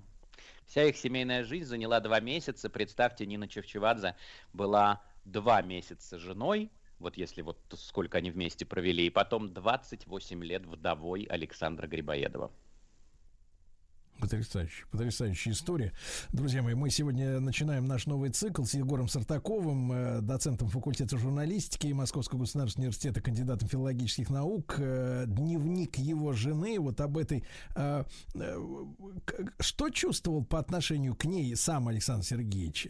Мы понимаем по свидетельству окружения, да, если этот роман разгорелся, ну вот как бы из какого-то, может быть, озорства, да, вот, то тем не менее, это, это, это была любовь в полном смысле этого слова со стороны автора. Вы знаете, все друзья Грибоедова свидетельствуют, что он очень сильно поменялся после того, как э, вот с Ниной завязалось это чувство. И мне кажется, это еще раз доказывает, что это не просто какое-то увлечение, а это правда была сильная любовь. И даже друзья указывают, что Грибоедов в какой-то момент объявил, что он хочет оставить дипломатическую карьеру, что вот сейчас дела в Тегеране будут закончены по этому туркманчайскому мирному договору, и он оставит дипломатическую карьеру. Во-первых, он хочет посвятить себя литературе, потому что уже завершена комедия «Горе от ума», и нужно ставить вопрос о ее публикации. Комедия не была опубликована при жизни автора. Во-вторых, у него семья. То есть вот, конечно, сам Грибоедов очень сильно меняется, и все это свидетельствует о том, что да, это действительно было подлинное чувство и с его стороны, и, что не менее удивительно, с ее стороны, со стороны 15-летней девочки. Да. А ему 34. Друзья мои, э, наш цикл мы продолжим с Егором Сартаковым сразу после короткой рекламы.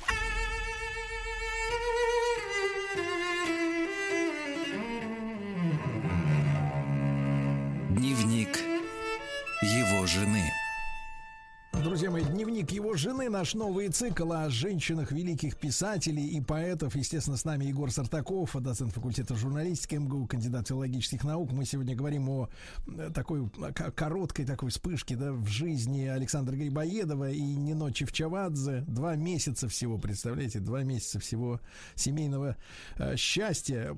Егор, а э, вот э, мы, вы сказали, что друзья э, описывали перемены в Грибоедове, да?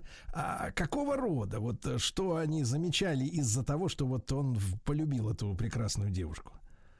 Но они свидетельствуют о том, что он стал более мягким, а, не таким угловатым, потому что вообще, друзья, если это уже безотносительно к Нине говорить о Грибоедове, то Грибоедов представляет собой тип э, поэта-бритера в русской литературе. Напомню, бритерами в XIX веке называли людей, которые специально напрашивались на дуэли. Э, это такая форма выброса адреналина была. Провокатор. Вот Грибоедов, да, да, провокатор. Вот Грибоедов был таким бритером, и вот этот простреленный палец, о котором мы с вами э, говорили, по которому которому его опознали. Это же как раз вот типичный пример, когда он просто напросился на эту дуэль. Это редкий тип четверной дуэли, когда стрелялись не только оппоненты, но и секунданты. И вот как раз Грибоедов был секундантом, и на этой дуэли ему прострелил Якубович, будущий декабрист, этот палец.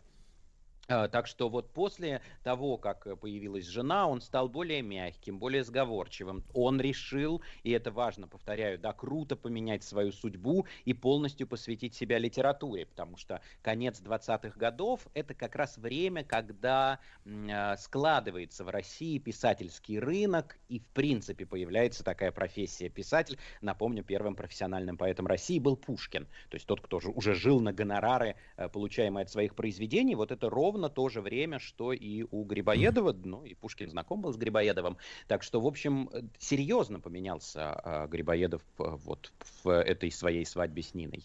Угу.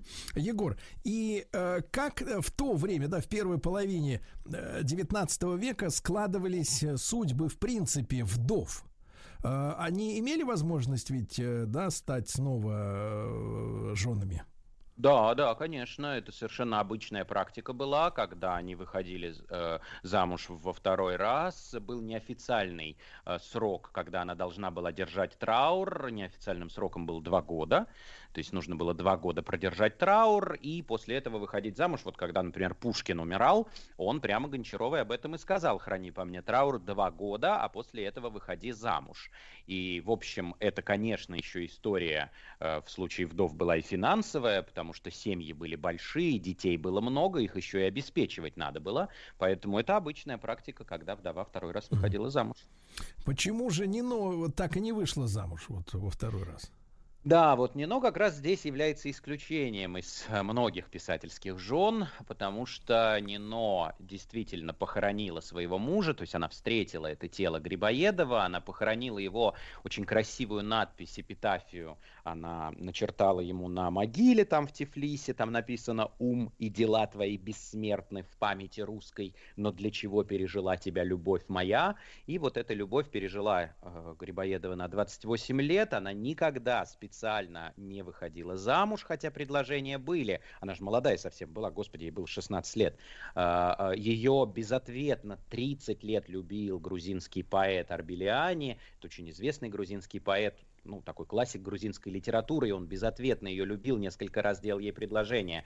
Она каждый раз отказывала, она не снимала черного платья, то есть она носила траур, и, в общем, для такой женщины Кавказа верность – это вообще важное качество, но уже при жизни про Нину слагали легенды. Ее так и называли «черная роза Тифлиса». Всегда в черном, всегда в трауре, хранит память по своему мужу. И вот эта черная роза Тифлиса умерла в 1857 году. В Тифлисе в это время была эпидемия холеры, и от этой эпидемии, в общем, совсем не старая, получается, Нина и умерла, и похоронили ее там же, прямо рядом с Грибоедовым, и э, памяти ей э, Яков Полонский написал красивое стихотворение, где говорит о том, что есть два горя. Горе от любви и горе от ума. То есть горе не только от ума, еще есть горе от любви. Вот так как-то печально сложилась судьба Нины. Угу. Егор, а как Александр Сергеевич Пушкин вот на э, судьбу, на гибель Александра Сергеевича Грибоедова отреагировал, если они были знакомы, ну и как, как литераторы, конечно, тоже? Да, они были знакомы, и более того, есть такой эпизод очень яркий у Пушкина в его прозаическом сочинении «Путешествие в Арзрум», потому что Пушкин в это время как раз отправился на Кавказ в действующую армию, но это связано с биографией Пушкина, потому что у него там размолвка была с э, будущей женой, и ему надо было э, куда-то отправиться, и он отправляется на Кавказ, и вот в «Путешествии в Арзрум» описана такая колоритная сценка, когда навстречу Пушкину идут солдаты, они несут э, гроб, гроб. Пушкин спрашивает, кого везете. Они отвечают Грибоеда. И так, говорит Пушкин, я простился со своим другом. Правда, очень интересно, что давно уже пушкинисты подсчитали, просто по датам высчитали, что в реальности эта встреча была невозможна. Пушкин разминулся в, с телом Грибоедова в несколько недель. Но вот такой красивый эпизод прощания с э, автором «Горя от ума» Пушкин в путешествии в Арзром нам оставил. Егор, ну и сейчас, когда мы так разобщены, да, вот и, и, и раньше это же была все единая Российская империя, могила Грибоедова сохраняется, она, так сказать, в достойном состоянии вот в последние годы? Да, могила Грибоедова сохраняется. Есть несколько мемориальных мест в мире, связанных с Грибоедовым, не только в Грузии, в частности, например, в 1912 году э, в Персии, ну, тогда уже в Иране, в Тегеране был поставлен памятник Грибоедову э, скульптором Беклемишевым, так что и там тоже, вот там, где резня произошла, есть мемориальное место. Да и в Грузии тоже, надо сказать, не только к Грибоедову, а вообще все, что нас объединяет э, из русских писателей, напомню, Напомню, что в Грузии прошло детство э, Владимира Маяковского. Все это очень трогательно хранится. И музей Маяковского, и могила Грибоедова у церкви Святого Давида. Ну вот все это так, э, мне кажется, культура — это как раз то, что нас может объединить поверх каких-то политических разногласий. Замечательно. Это замечательно. Егор, ну, я вас благодарю. Да, спасибо вам огромное, как всегда, за нашу встречу от имени наших слушателей. Наш новый цикл э, с Егором Сартаковым называется Называется он, как вы понимаете, «Дневник его жены». Не пропускайте следующие выпуски. Ну и на сайте радиомаяк.ру все они будут доступны для вашего удовольствия. Еще больше подкастов «Маяка» насмотрим.